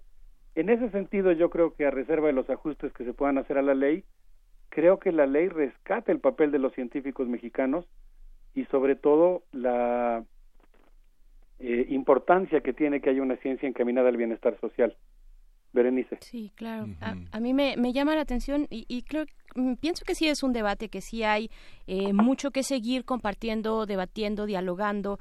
Eh, por supuesto que eh, algunas voces se, se, pues se han mostrado críticas ante, por ejemplo, este rediseño institucional del Sistema Nacional de, Ciencia y Tecnología que abarcaría el CONACID, abarcaría al foro, que también propone un consejo de asesores, un consejo de asesores científicos y tecnológicos por parte de la presidencia, ¿no? Eh, una consejería de este tipo que viene de la presidencia eh, y, creo que lo que nos deja también es eh, observar el contexto, el contraste del poder político, del poder del Estado que pues sí en algún momento es muy importante y, ha renunciado eh, a, proveer del contexto que favorezca al desarrollo científico, a la autonomía también científica que, vaya en pos de la sociedad. Es un contraste y es también un balance eh, delicado, ¿no, eh, Alberto Betancourt? Sí, yo por eso comenzaba mi intervención diciendo que creo que la ley, la iniciativa de ley tiene grandes virtudes se propone objetivos que desde mi punto de vista son eh, deseables, esto de restaurar la soberanía, el bienestar social, el cuidado del medio ambiente, pero insisto mucho en que sí creo que es absolutamente necesario que haya una discusión mucho más intensa que involucre a todos los sectores y que permita pues ir haciendo ajustes a la ley. Eh, creo que, digamos, sí ha habido una parte de, digamos, sectores que han criticado la ley porque son sectores que habían sido beneficiados por la política científica anterior. Y son sectores que han tenido grandes privilegios y que ahora pues están viendo muy afectados sus intereses. Pero yo creo que sería un error, eh, que es una cosa que por cierto está ocurriendo también en otros ámbitos del gobierno, que a partir de eso, que es un fenómeno real, se niegue la existencia de otras posturas críticas que pueden tener otras motivaciones y que pueden ofrecer la oportunidad de mejorar notablemente la ley.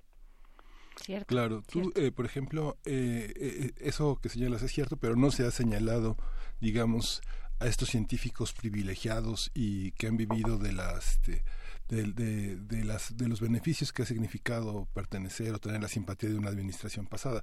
Lo que sí se ha señalado es que, por ejemplo, en el artículo 20 de esta iniciativa se establece que la titular de la dirección de la Junta de Gobierno del CONACIT defina pues el tema de, de, la, de, la, de la Junta General. Pueden, pueden sacar por una sin ninguna consulta a, a, investigaciones, de este, promover otras, digamos que algo que se ha logrado durante muchísimos años que la investigación tenga esa autonomía que contribuya al crecimiento del conocimiento no quede en manos de la del, del no sé del partido gobernante del gobierno que tiene eh, que representa a una visión ideológica y deja fuera otras visiones porque finalmente bajo este tema que señala los que han sido privilegiados yo creo que tiene muchas generalizaciones que la comunidad científica ha señalado de una manera pues muy beligerante y muy muy ofendida como si hubieran estado al servicio de alguien, ¿no? Yo creo que yo creo que esa parte que sí tienes razón se tiene que discutir ampliamente, pero de entrada por términos que tienen que ver con la autonomía, la propia autonomía, universitaria, del conocimiento, de la producción del conocimiento. ¿no? Sí, sí, sin lugar a dudas yo creo que es eh, muy importante fortalecer la, la autonomía de las instancias eh, científicas, ¿no? Y particularmente de las de las universidades y garantizar efectivamente mecanismos que permitan que sea la comunidad científica la que tome sus sus propias decisiones. En ese sentido yo creo que es indispensable que pues digamos haya un proceso real de generación de consensos y enriquecimiento de la ley que de momento desde mi punto de vista pues deja mucho que que desear. Yo creo que hay un proceso actualmente en curso de discusión de la ley y que es muy importante conocerla directamente y pues eh, formarse una opinión. Eh, por ejemplo, yo en lo personal creo que hay cuestiones que tienen que ver con la ley en las que tendría que plantearse explícitamente el desarrollo de una ciencia nacional en el sentido de ser una ciencia abierta y cosmopolita, pero que se hace desde México en función del contexto, las necesidades y los proyectos de la sociedad mexicana, una ciencia en favor del bienestar nacional, popular, democrático de los distintos sectores y culturas de la sociedad, así como de la independencia y la integración de América Latina y que sea también pues una iniciativa de ley que incorpore la idea de fomentar la cooperación sur-sur y de pues estar orientada a promover la resolución de los grandes problemas nacionales. Yo la vería en buena medida como una iniciativa de ley que de momento pues es un un borrador, vamos a decirlo así, ¿no? Yo creo que es un borrador, yo insistiría en esta parte, a mí hay cosas que me gustan mucho de la ley en cuanto a sus objetivos, sus principios, eh, pero pero pues estoy completamente de acuerdo, es, eh, estoy diciendo que se trata de un borrador, ¿no? Sí, sí, sí. Y en ese sentido, pues creo que sí vale mucho la pena pues tratar de mejorarla, ¿no? Sí.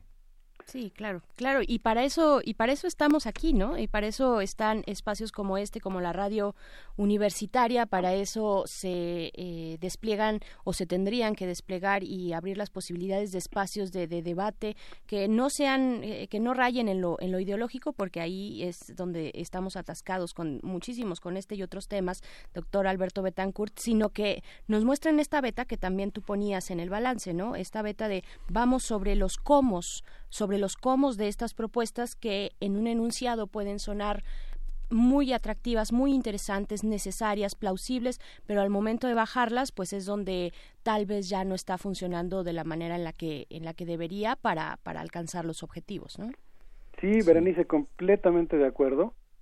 Yo yo creo que la comunidad científica, pues, digamos, no se puede pensar la ciencia sin polémica. No, no se puede pensar una actividad humanística, científica, sin discusión, sin búsqueda de rigor, de precisión. Y yo creo que efectivamente el gran riesgo es que se descalifique la iniciativa así de golpe, de, digamos, eh, en, en lo general, o se aplauda en lo general también sin ver sus matices. Yo creo que más bien habría que ir viendo parte por parte. Claro. Yo, por ejemplo, creo que hay objetivos que la ley establece, esto de transformar darle una vuelta al sistema científico, sistema humanístico, científico y tecnológico que son plausibles. Veo muy importante, por ejemplo, darle su lugar a las humanidades. Yo creo que eso es algo que se tendría que rescatar. Si en el ámbito ya de los organigramas, de las funciones, de los atributos, hay cosas que en lugar de democratizar la ciencia o de cumplir con lo que la propia ley dice que es una ciencia más dialogante, más de más producto de consenso social, pues entonces habría que hacer los ajustes, ¿no? Yo creo que esa sería un poco la actitud que habría que tener, ¿no? Ir, revisando la ley e ir viendo en qué partes sí y en qué partes no, ¿no? Sí. Por supuesto. Pues bueno, eh, estamos también esperando la recomendación musical que nos vas a hacer en esta mañana. Creo que nos que, que nos viene bien a todos, a todas escuchar un poco de música. Sí, con un poco de esperanza, vamos a decirlo así. hace 15 días hubo en el Parque Bicentenario en Azcapotzalco un gran festival que se llamó Tierra Bit en un lugar que pues era una instalación industrial peligrosa y contaminante y se ha convertido en un parque ecológico. Por ahí hay quien dice que indebidamente se, se privatizó y debería recuperarse su carácter público, pero por lo pronto pues me parece esperanzador que ese mundo trastocado y dañado por la industria pueda ser regenerado con la inteligencia humana. Y en homenaje a ese festival, aunque la música que vamos a escuchar no es específicamente de esta sesión, les propongo que escuchemos al grupo El Chirota con un poquito de música electrónica eh, de este ambiente, digamos, ecologista que vivió la Ciudad de México hace 15 días y que tanta falta nos hace. Perfecto, vamos a escuchar.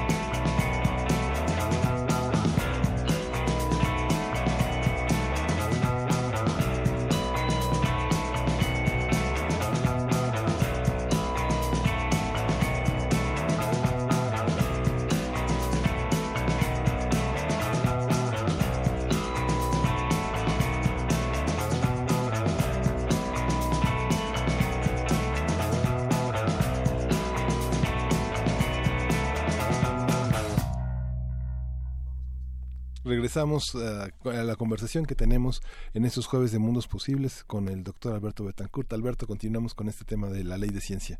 Sí, Miguel Ángel, muchas gracias.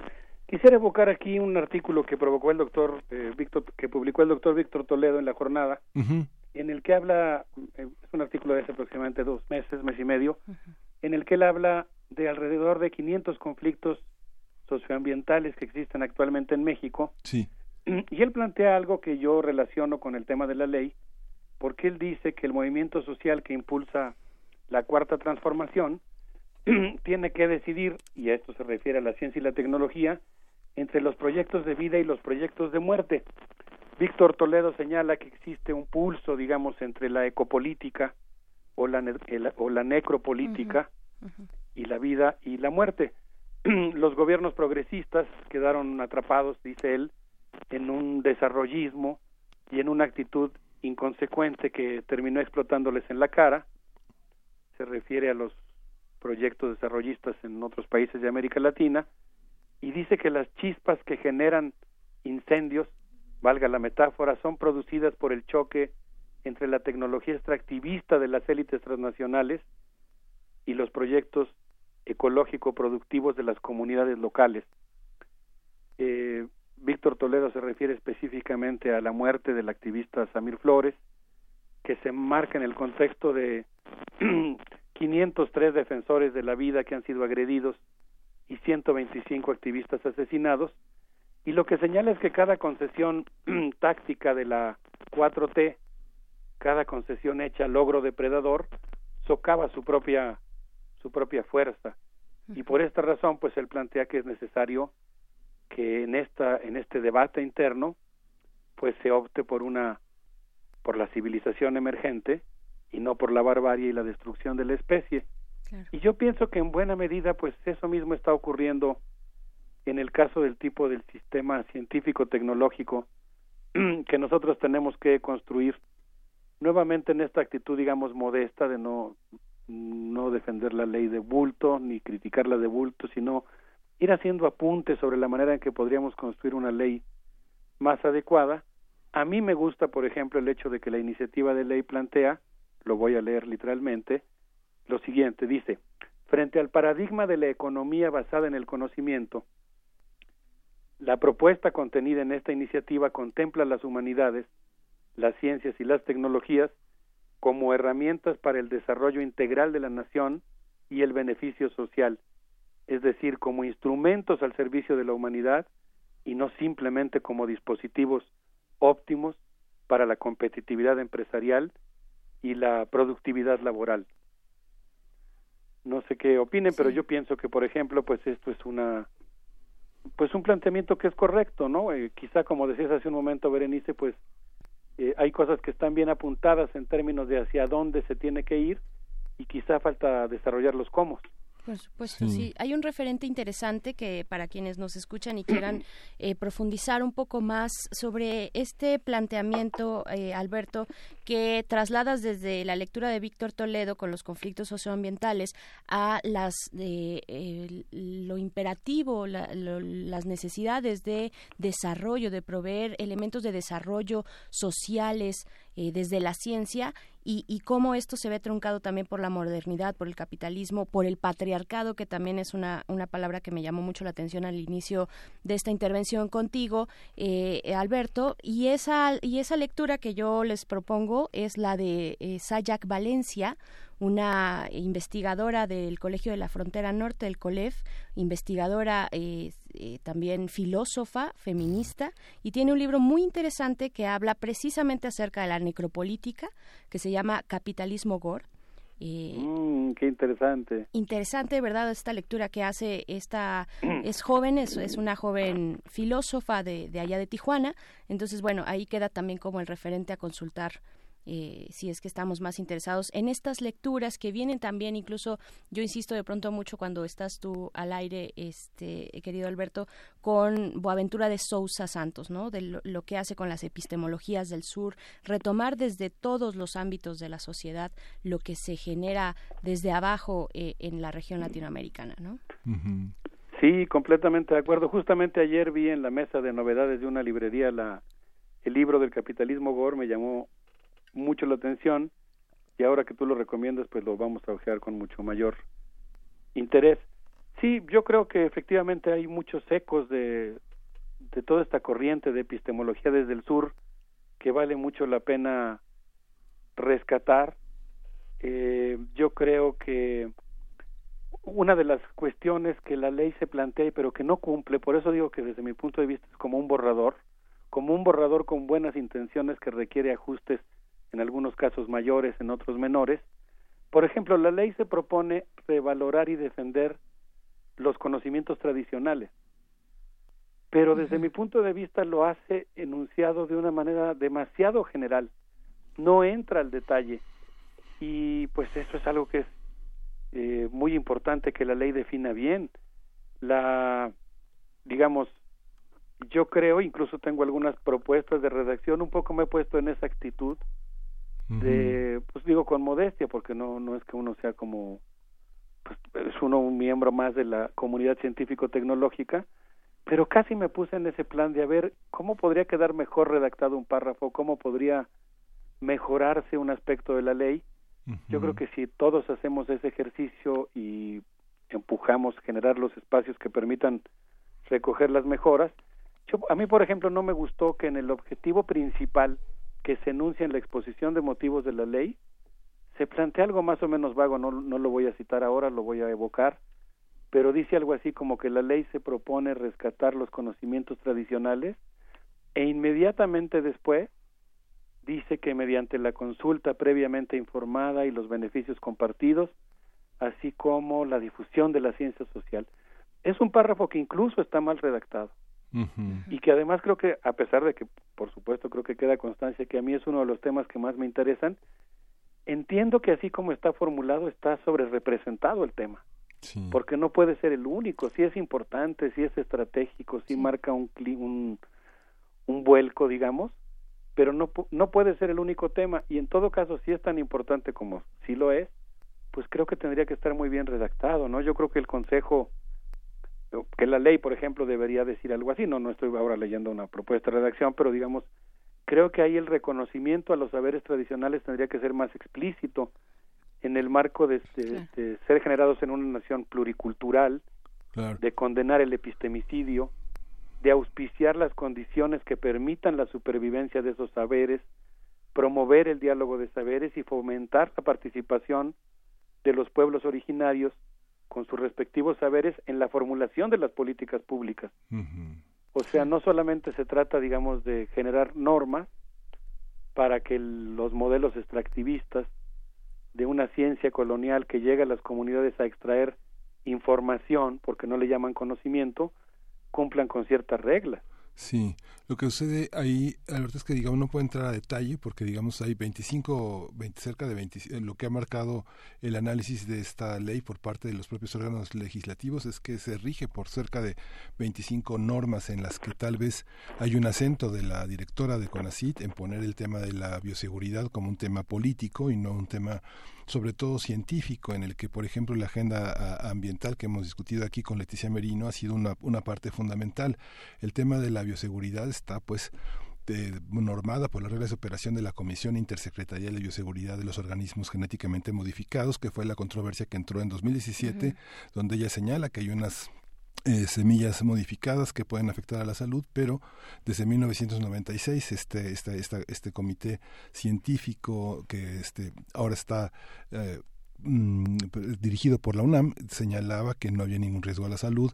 Eh, se, se, este, se desmintió la versión de la investigadora Bullegoiri sobre este tema y que bueno queda una cuestión transversal en, el, en, esta, en esta parte que tendrá que discutirse de una manera muy fuerte, porque finalmente lo que está en, en discusión es que muchos de los puntos eh, afectan la, la, autonomía de los investigadores, la libertad de investigación y los acuerdos internacionales que México tiene comprometidos con muchas instancias.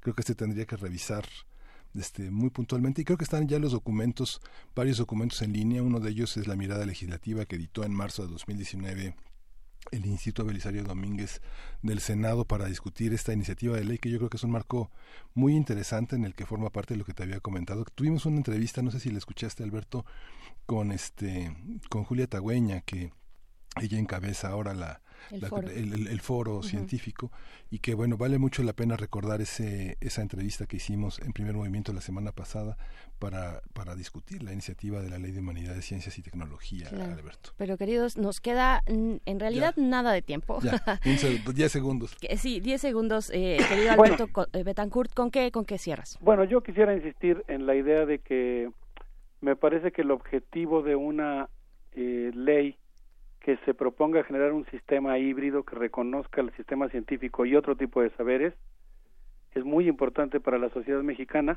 El ejemplo que poníamos de los conflictos ambientales, pues es que en realidad teníamos una ciencia que estaba al servicio de ese modelo extractivista, ¿no? Que funcionaba básicamente como ciencia colonial. Yo pienso que la idea de una ciencia de colonizador es una idea loable que vale la pena discutir cómo ponerla en práctica y yo creo que en el caso particular de los transgénicos, pues el principio precautorio me parece que no afecta la libertad de investigación. La ley explícitamente dice que se reconoce la libertad de investigación, pero que lo que no se permite es que se pongan en práctica o a escala eh, tecnologías que no se ha demostrado su inocuidad. Y en ese sentido, bueno, pues yo creo que vale la pena, como mencioné desde el principio de mi intervención, pues fomentar el debate. Y para eso estamos aquí, eh, querido Alberto Betancourt, doctor en Historia, profesor de la Facultad de Filosofía y Letras, autor de estos mundos posibles que siempre nos dejan, además, con muchas eh, dudas y expectativas en el panorama. Te damos las gracias, te deseamos un buen día y nos encontramos el próximo jueves acá. Un abrazo. ¿Qué les parece si nos despedimos con Ann García? Perfecto. Vámonos. Hasta luego. Hasta pronto.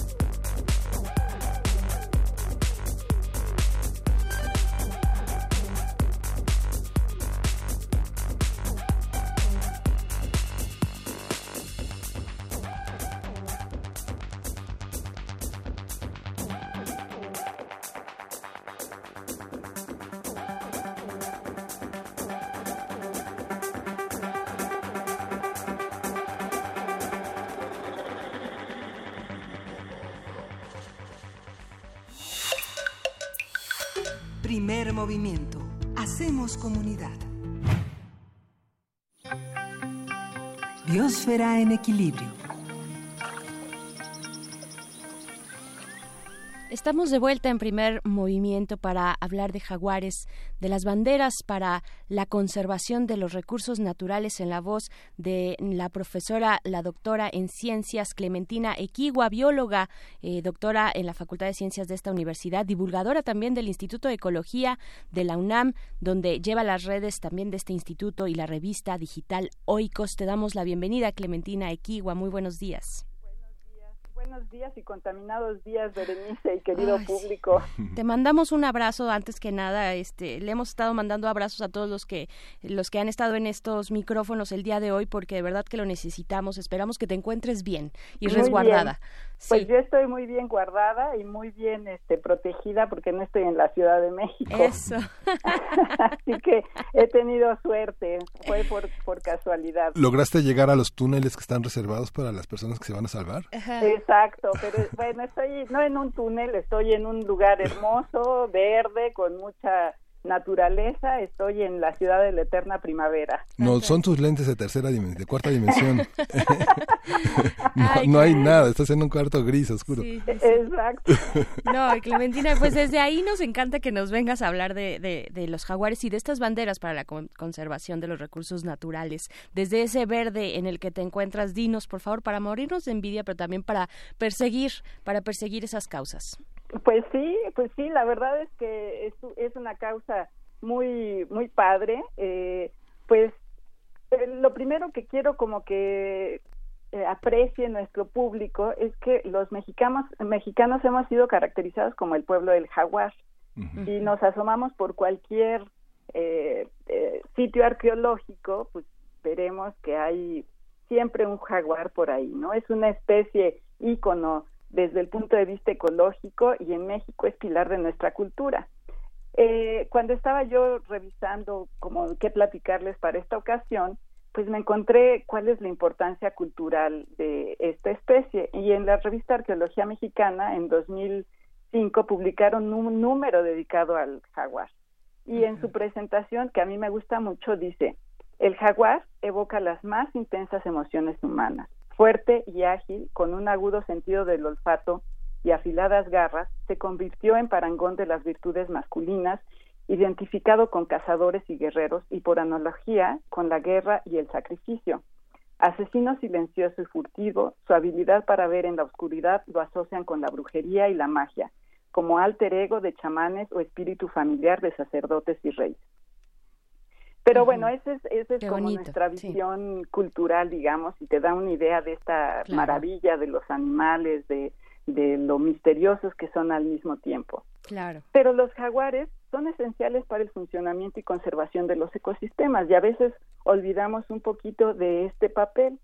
Y pues lo que pasa es que son grandes depredadores, son animales imponentes que están ahí pues principalmente controlando las poblaciones de, de animales a los que depredan y generalmente consumen a los, a los animales débiles o enfermos. El que existan este tipo de animales determina que las poblaciones de sus presas y los ecosistemas pues se mantengan saludables. Entonces, por eso son importantes tenerlos ahí, ¿no? Nosotros los biólogos los llamamos especie sombrilla y eh, nos referimos a esto porque necesitan grandes extensiones de terreno para cazar, para reproducirse y para moverse de un sitio a otro. Y cuando protegemos a una población de jaguares, al mismo tiempo protegemos a todas las especies que coexisten con ellos. Es decir, si proteges a uno, proteges a cientos o miles de especies más. Claro. Pero como siempre, en muchas de estas historias de estos animales hermosos, pues tenemos la mala noticia y es que la deforestación, la expansión no planificada de la frontera agrícola y la ganadería y la urbanización sin control crean conflictos con estos animales y ya se sabe quiénes son los que al final salen perdiendo, ¿no? Porque pues invadimos su hábitat, entonces ellos salen de su hábitat o del poco hábitat que tienen para buscarlos y, para buscar más espacios y lo que se van encontrando a veces son carreteras que tienen que atravesar o campos ganaderos donde hay gente que no quiere que se acerque a sus vacas y los matan, entonces siempre hay como este este conflicto entre unos y otros. Claro. Pero en realidad es un conflicto que nosotros creamos, porque los animales han estado ahí por miles de años. Entonces, bueno, eh, esa es la razón por la que estoy aquí en este en Cuernavaca y es porque un grupo de expertos con esta idea en mente de estos animales majestuosos y que tienen tanta importancia para los ecosistemas se unieron en un grupo que se llama Alianza Nacional para la Conservación del Jaguar. Y esta organización tiene la finalidad de asegurar la supervivencia de este animal en México a largo plazo. Los miembros de este grupo atienden asuntos que tienen que ver con el medio ambiente, la política y los temas sociales y económicos. Entonces es una alianza que está desarrollando esfuerzos para lograr la conservación del jaguar no solo en el corto plazo, sino al mediano y por supuesto a largo plazo. En esta reunión, eh, que es la décimo tercera reunión de la Alianza Nacional para la Conservación del Jaguar, se están haciendo un recuento de lo que han logrado durante todos estos años. Y me encantó que Rodrigo Medellín, que es uno de los fundadores de esta alianza, dijo que la alianza es la sangre que mantiene viva la especie en México, lo cual me pareció realmente hermoso. y pues los integrantes de esta alianza han eh, hecho muchas cosas. Una de ellas es desarrollar una metodología científica que lo, es, es una metodología pues muy importante porque es muy original, digamos, en, en todo el mundo. Es una iniciativa en la que buscan contar todos los animales que viven en el país. Lo primero que tienes que hacer para poder conservarlo es saber cuántos hay, ¿no? Y gracias a ello, ahora se sabe que en los últimos ocho años aumentó la población de jaguares en México en un 20%, lo cual pues es una una eh, historia de éxito, digamos, ¿no? No estamos todavía, el jaguar no ha salido de la lista de especies en peligro de extinción en México, pero pues esperemos que pueda salir eh, si seguimos con esta tendencia. Entonces ellos en 2010 ah, eh, dijeron que había como de 4.000 jaguares y en el último censo, que fue el año pasado, calcularon que había 4.800. Como les digo, este es un esfuerzo único en el mundo consistió en que todos los miembros de la alianza, que son miembros de todos los rincones del país, contaran los animales usando el mismo método eh, en un mismo periodo de tiempo. Y lo que hacen ellos es colocar lo que llaman trampas cámara y eh, en un arreglo eh, predeterminado y de alguna manera cuando pasan los, los animales por ahí les toman fotografías y ellos pueden por las manchas identificar cada individuo. Y así los van contando, ¿no? Eh, esta alianza eh, tiene otros logros importantes, como por ejemplo ha impulsado el seguro ganadero, que consiste en otorgarle una compensación monetaria a los ganaderos cuando un jaguar mata a algún animal de su ganado, lo cual también es alentador porque pues no, no es una pérdida necesariamente para los los dueños del ganado cuando tienen este enfrentamiento entre una y otra especie. Y otro, otra cosa que han hecho es, eh, bueno, impulsar que haya pasos de fauna para que los animales puedan atravesar las carreteras de manera segura y bueno, al proteger al jaguar, pues protegemos a otras a otras especies. En, en, en fin, ¿no? Es, el trabajo de esta alianza es ejemplar, como les digo, y yo creo que puede servir de inspiración para muchos proyectos de conservación, no solo para México, sino para otros países de nuestro continente. Entonces, les recomiendo a nuestros radioescuchas que se informen sobre esta alianza en su página de internet que es así www.alianzajaguarmexico.mx en la que están involucradas, como les digo, muchas personas de todos los rincones de nuestro país, eh, algunos investigadores de nuestra universidad, y van a encontrarse muchas sorpresas muy interesantes y a lo mejor hasta pueden cooperar en este en un proyecto como este.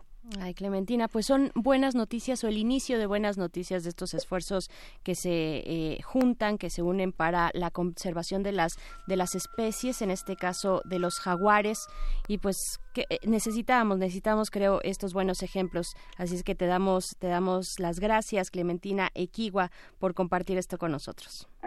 Abrazos a todos. Abrazos hasta allá, hasta el, a ese lugar verde y hermoso donde te encuentras. Un abrazo. es inevitable recomendar eh, el, libro primer que fue ganó el primer concurso internacional del premio de mito y cuento y leyenda Andrés Enestrosa, que lo ganó Timio Sosa un escritor de Campeche, con La sangre y el jaguar, una revisión de los materiales míticos en tanto en Palenque como en Monte Albán y Calakmul y toda la cultura maya, que es un libro fascinante, es una serie de cuentos que se hacen a partir de, de la lectura de las estelas mayas. Y bueno, nos vamos a despedir, Berenice, con Gustavo Cerati, con una canción que se llama Desastre. Desastre. Bueno, Pero ánimo, ánimo que seguimos aquí eh, y mañana también estaremos en punto de las 7 de la mañana gracias a la producción, a la valiente producción que estuvo con nosotros en esta ocasión el señor eh, José de Jesús Silva en los controles, también eh, nuestro querido Uriel Gámez en la producción ejecutiva. Un abrazo a todos ustedes. nos encontramos mañana. Sí, debajo de las máscaras de oxígeno se intuye una sonrisa amable y esto fue el primer movimiento. El mundo desde la universidad.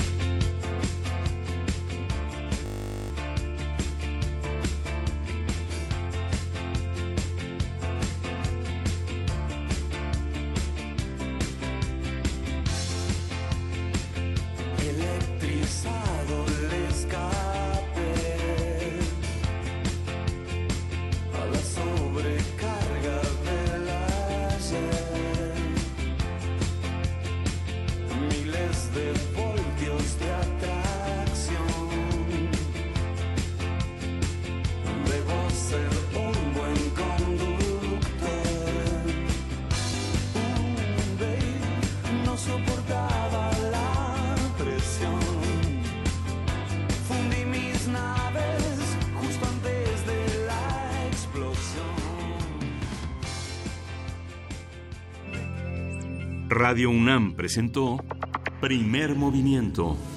El mundo desde la universidad.